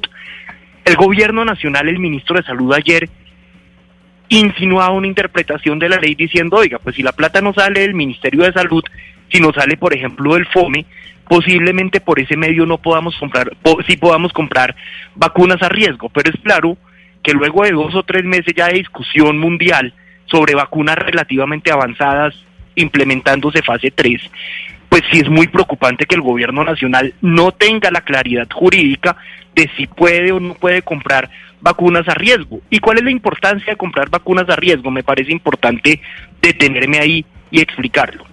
Los laboratorios hoy no están vendiendo vacunas, están vendiendo a los países unos derechos en dos términos. En términos del número de vacunas que eventualmente le entregarían si se desarrollara la vacuna y en términos de la prelación que los países tienen en el acceso a estas vacunas una vez las descubran. Porque una vez las descubran, pues no va a haber 10 mil millones de vacunas disponibles, sino irá una secuencia de producción que se irá distribuyendo según este orden de prioridad. Si Colombia no compra a riesgo vacunas a los laboratorios que las están desarrollando actualmente, la consecuencia es que no va a tener una prelación dentro de esa fila de países que están esperando que les distribuyan la vacuna y ahí se puede materializar el riesgo que justamente queremos prevenir con este debate. Y el riesgo es que Colombia acceda a la vacuna. Seguramente si se desarrolla la vacuna llegará a Colombia en algún momento, pero puede pasar que la vacuna se desarrolle por decir cualquier cosa. En septiembre del año 2021 se empiece a distribuir y a Colombia esté llegando a mediados del año 2022. De hecho, Bill Gates hace algunas semanas indicó que muy seguramente la brecha entre países ricos y los países en vía de desarrollo, los países más pobres, en términos del tiempo para acceder a vacunas, iba a ser de aproximadamente nueve meses. Y lo único que nos puede sacar, digamos, de algún modo de ese vaticinio es la posibilidad de anticiparnos, de invertir a riesgo y de diversificar la estrategia de colocación de recursos colombianos en el mercado de vacunas, no solamente apostándole a COVAX, no solamente yendo a la negociación directa con laboratorios, sino también con algo muy importante que no se está haciendo y es asociarse con otros países latinoamericanos de renta media a instancias de la CAF, por ejemplo, o a instancias de la Alianza del Pacífico, del Banco Interamericano de Desarrollo, para ir en bloque a comprar vacunas. Pero representante, ahí yo le voy, a, le voy a hacer la pregunta. Pfizer y Moderna tal vez son los dos laboratorios que están más avanzados en cuanto a la vacuna. Eh, Moderna mucho más que Pfizer, según las informaciones que tenemos en este momento. No obstante, la dosis de Moderna va a costar 32 dólares. La de Pfizer ya anunciaron que va a costar 19. Usted sugiere que Colombia pague los 32 dólares a Moderna, que está mucho más avanzada con respecto a la vacuna, o que espere y pague 19 dólares por dosis a Pfizer?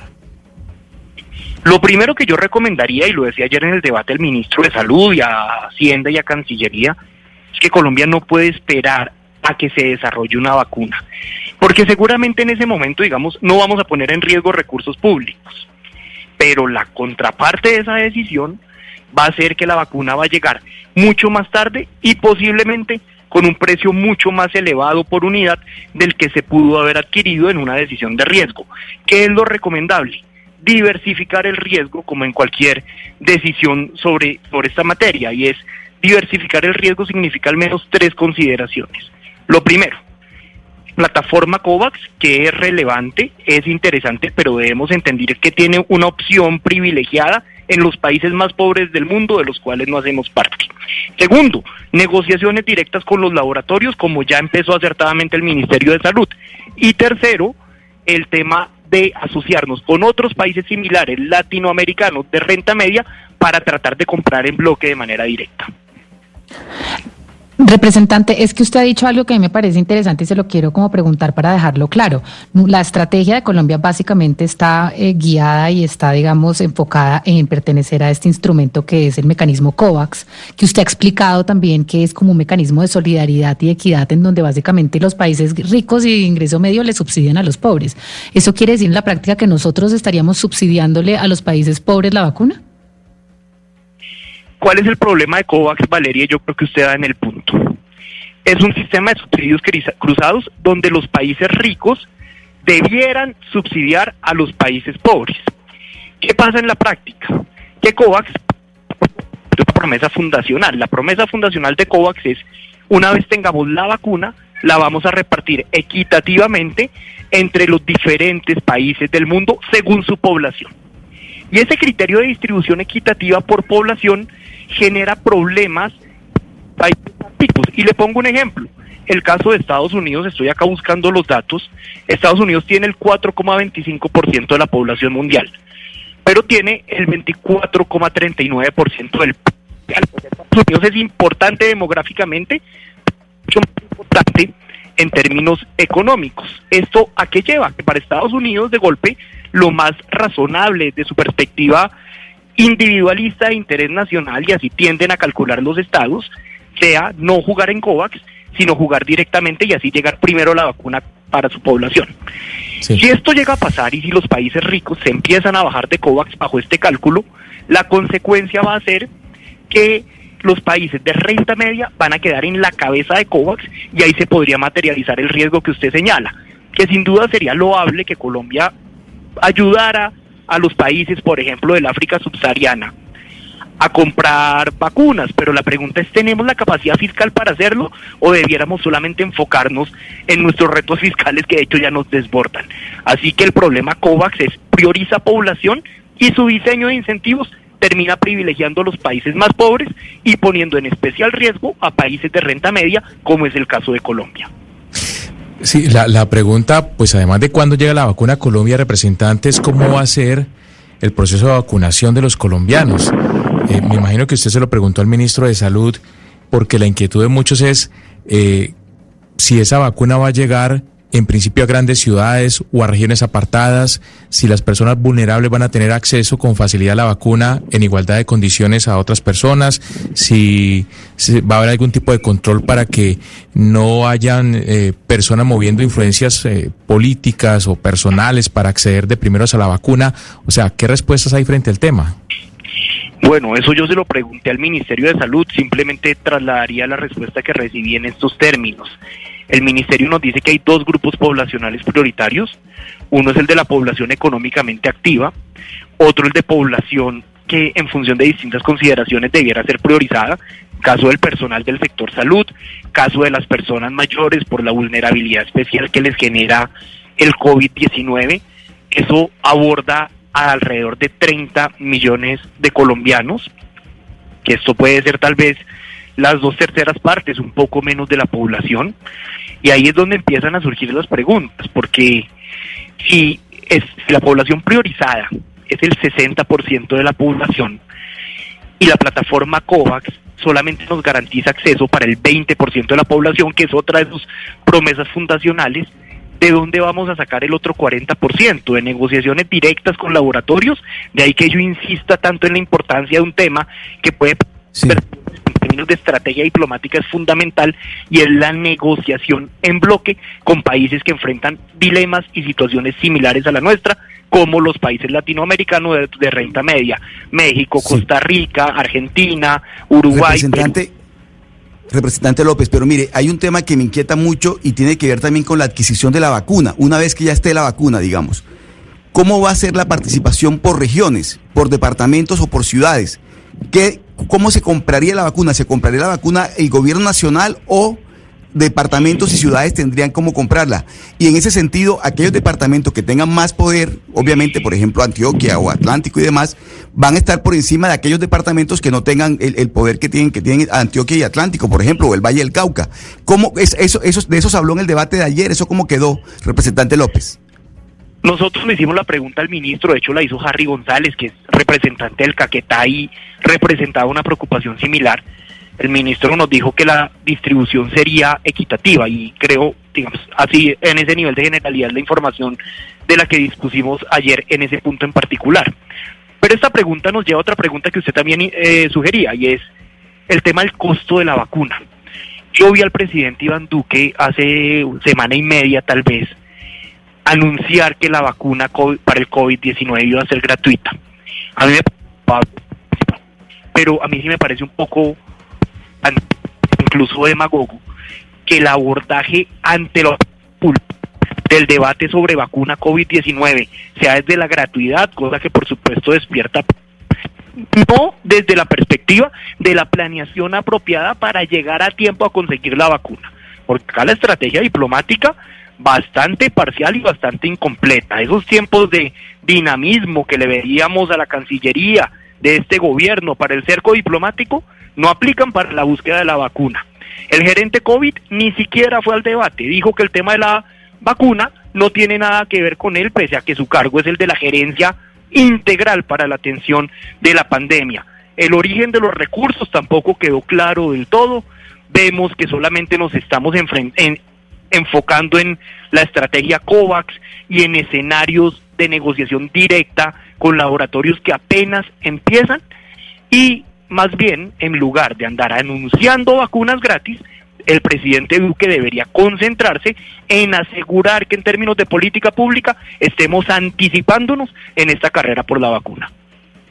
Entonces, como usted, como empezamos esa entrevista con usted, representante Daniel López, agradeciéndole mucho este tiempo con nosotros aquí en Mañanas Blue, hablando del debate que citó usted ayer en la Cámara de Representantes sobre cómo va Colombia en la carrera por el acceso a las vacunas del coronavirus. Es decir, salimos eh, más preocupados de lo que empezamos la entrevista, porque usted dice, aquí no tenemos estrategia internacional, la Cancillería no está haciendo su trabajo y el eh, doctor Plata, que es el encargado de esta, de manejar la pandemia, ni siquiera asistió, dijo que él no tenía por qué ir a un debate de control político. Pues queda eh, esperar la respuesta de lo que diga el, el gobierno frente a, mm, frente a cuál es nuestra estrategia para poder adquirir la vacuna. Doctor Restrepo, mil gracias por haber estado con nosotros, representante. Camila, muchas López, gracias. perdóneme.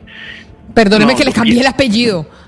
pierda cuidado, yo simplemente quisiera decir, digamos, yo quedo tan alarmado como ustedes, pero quisiera pensar que este tipo de debates y este tipo de alarmas pueden ayudar a que el gobierno nacional entre en modo autocrítico, tome mejores decisiones, mejores decisiones, perdón, y entienda que o nos anticipamos o repetimos la misma historia de los ventiladores que terminaron llegando tarde al país porque no actuamos a tiempo. Es el representante José Daniel López de Cambio Radical, quien ayer fue el citante a este debate de cómo vamos en Colombia por la carrera, en la carrera por el acceso a la vacuna. Mil gracias, representante. Feliz tarde para usted. Camila, muchas gracias a usted, a la mesa de trabajo y a los oyentes de Blue Radio.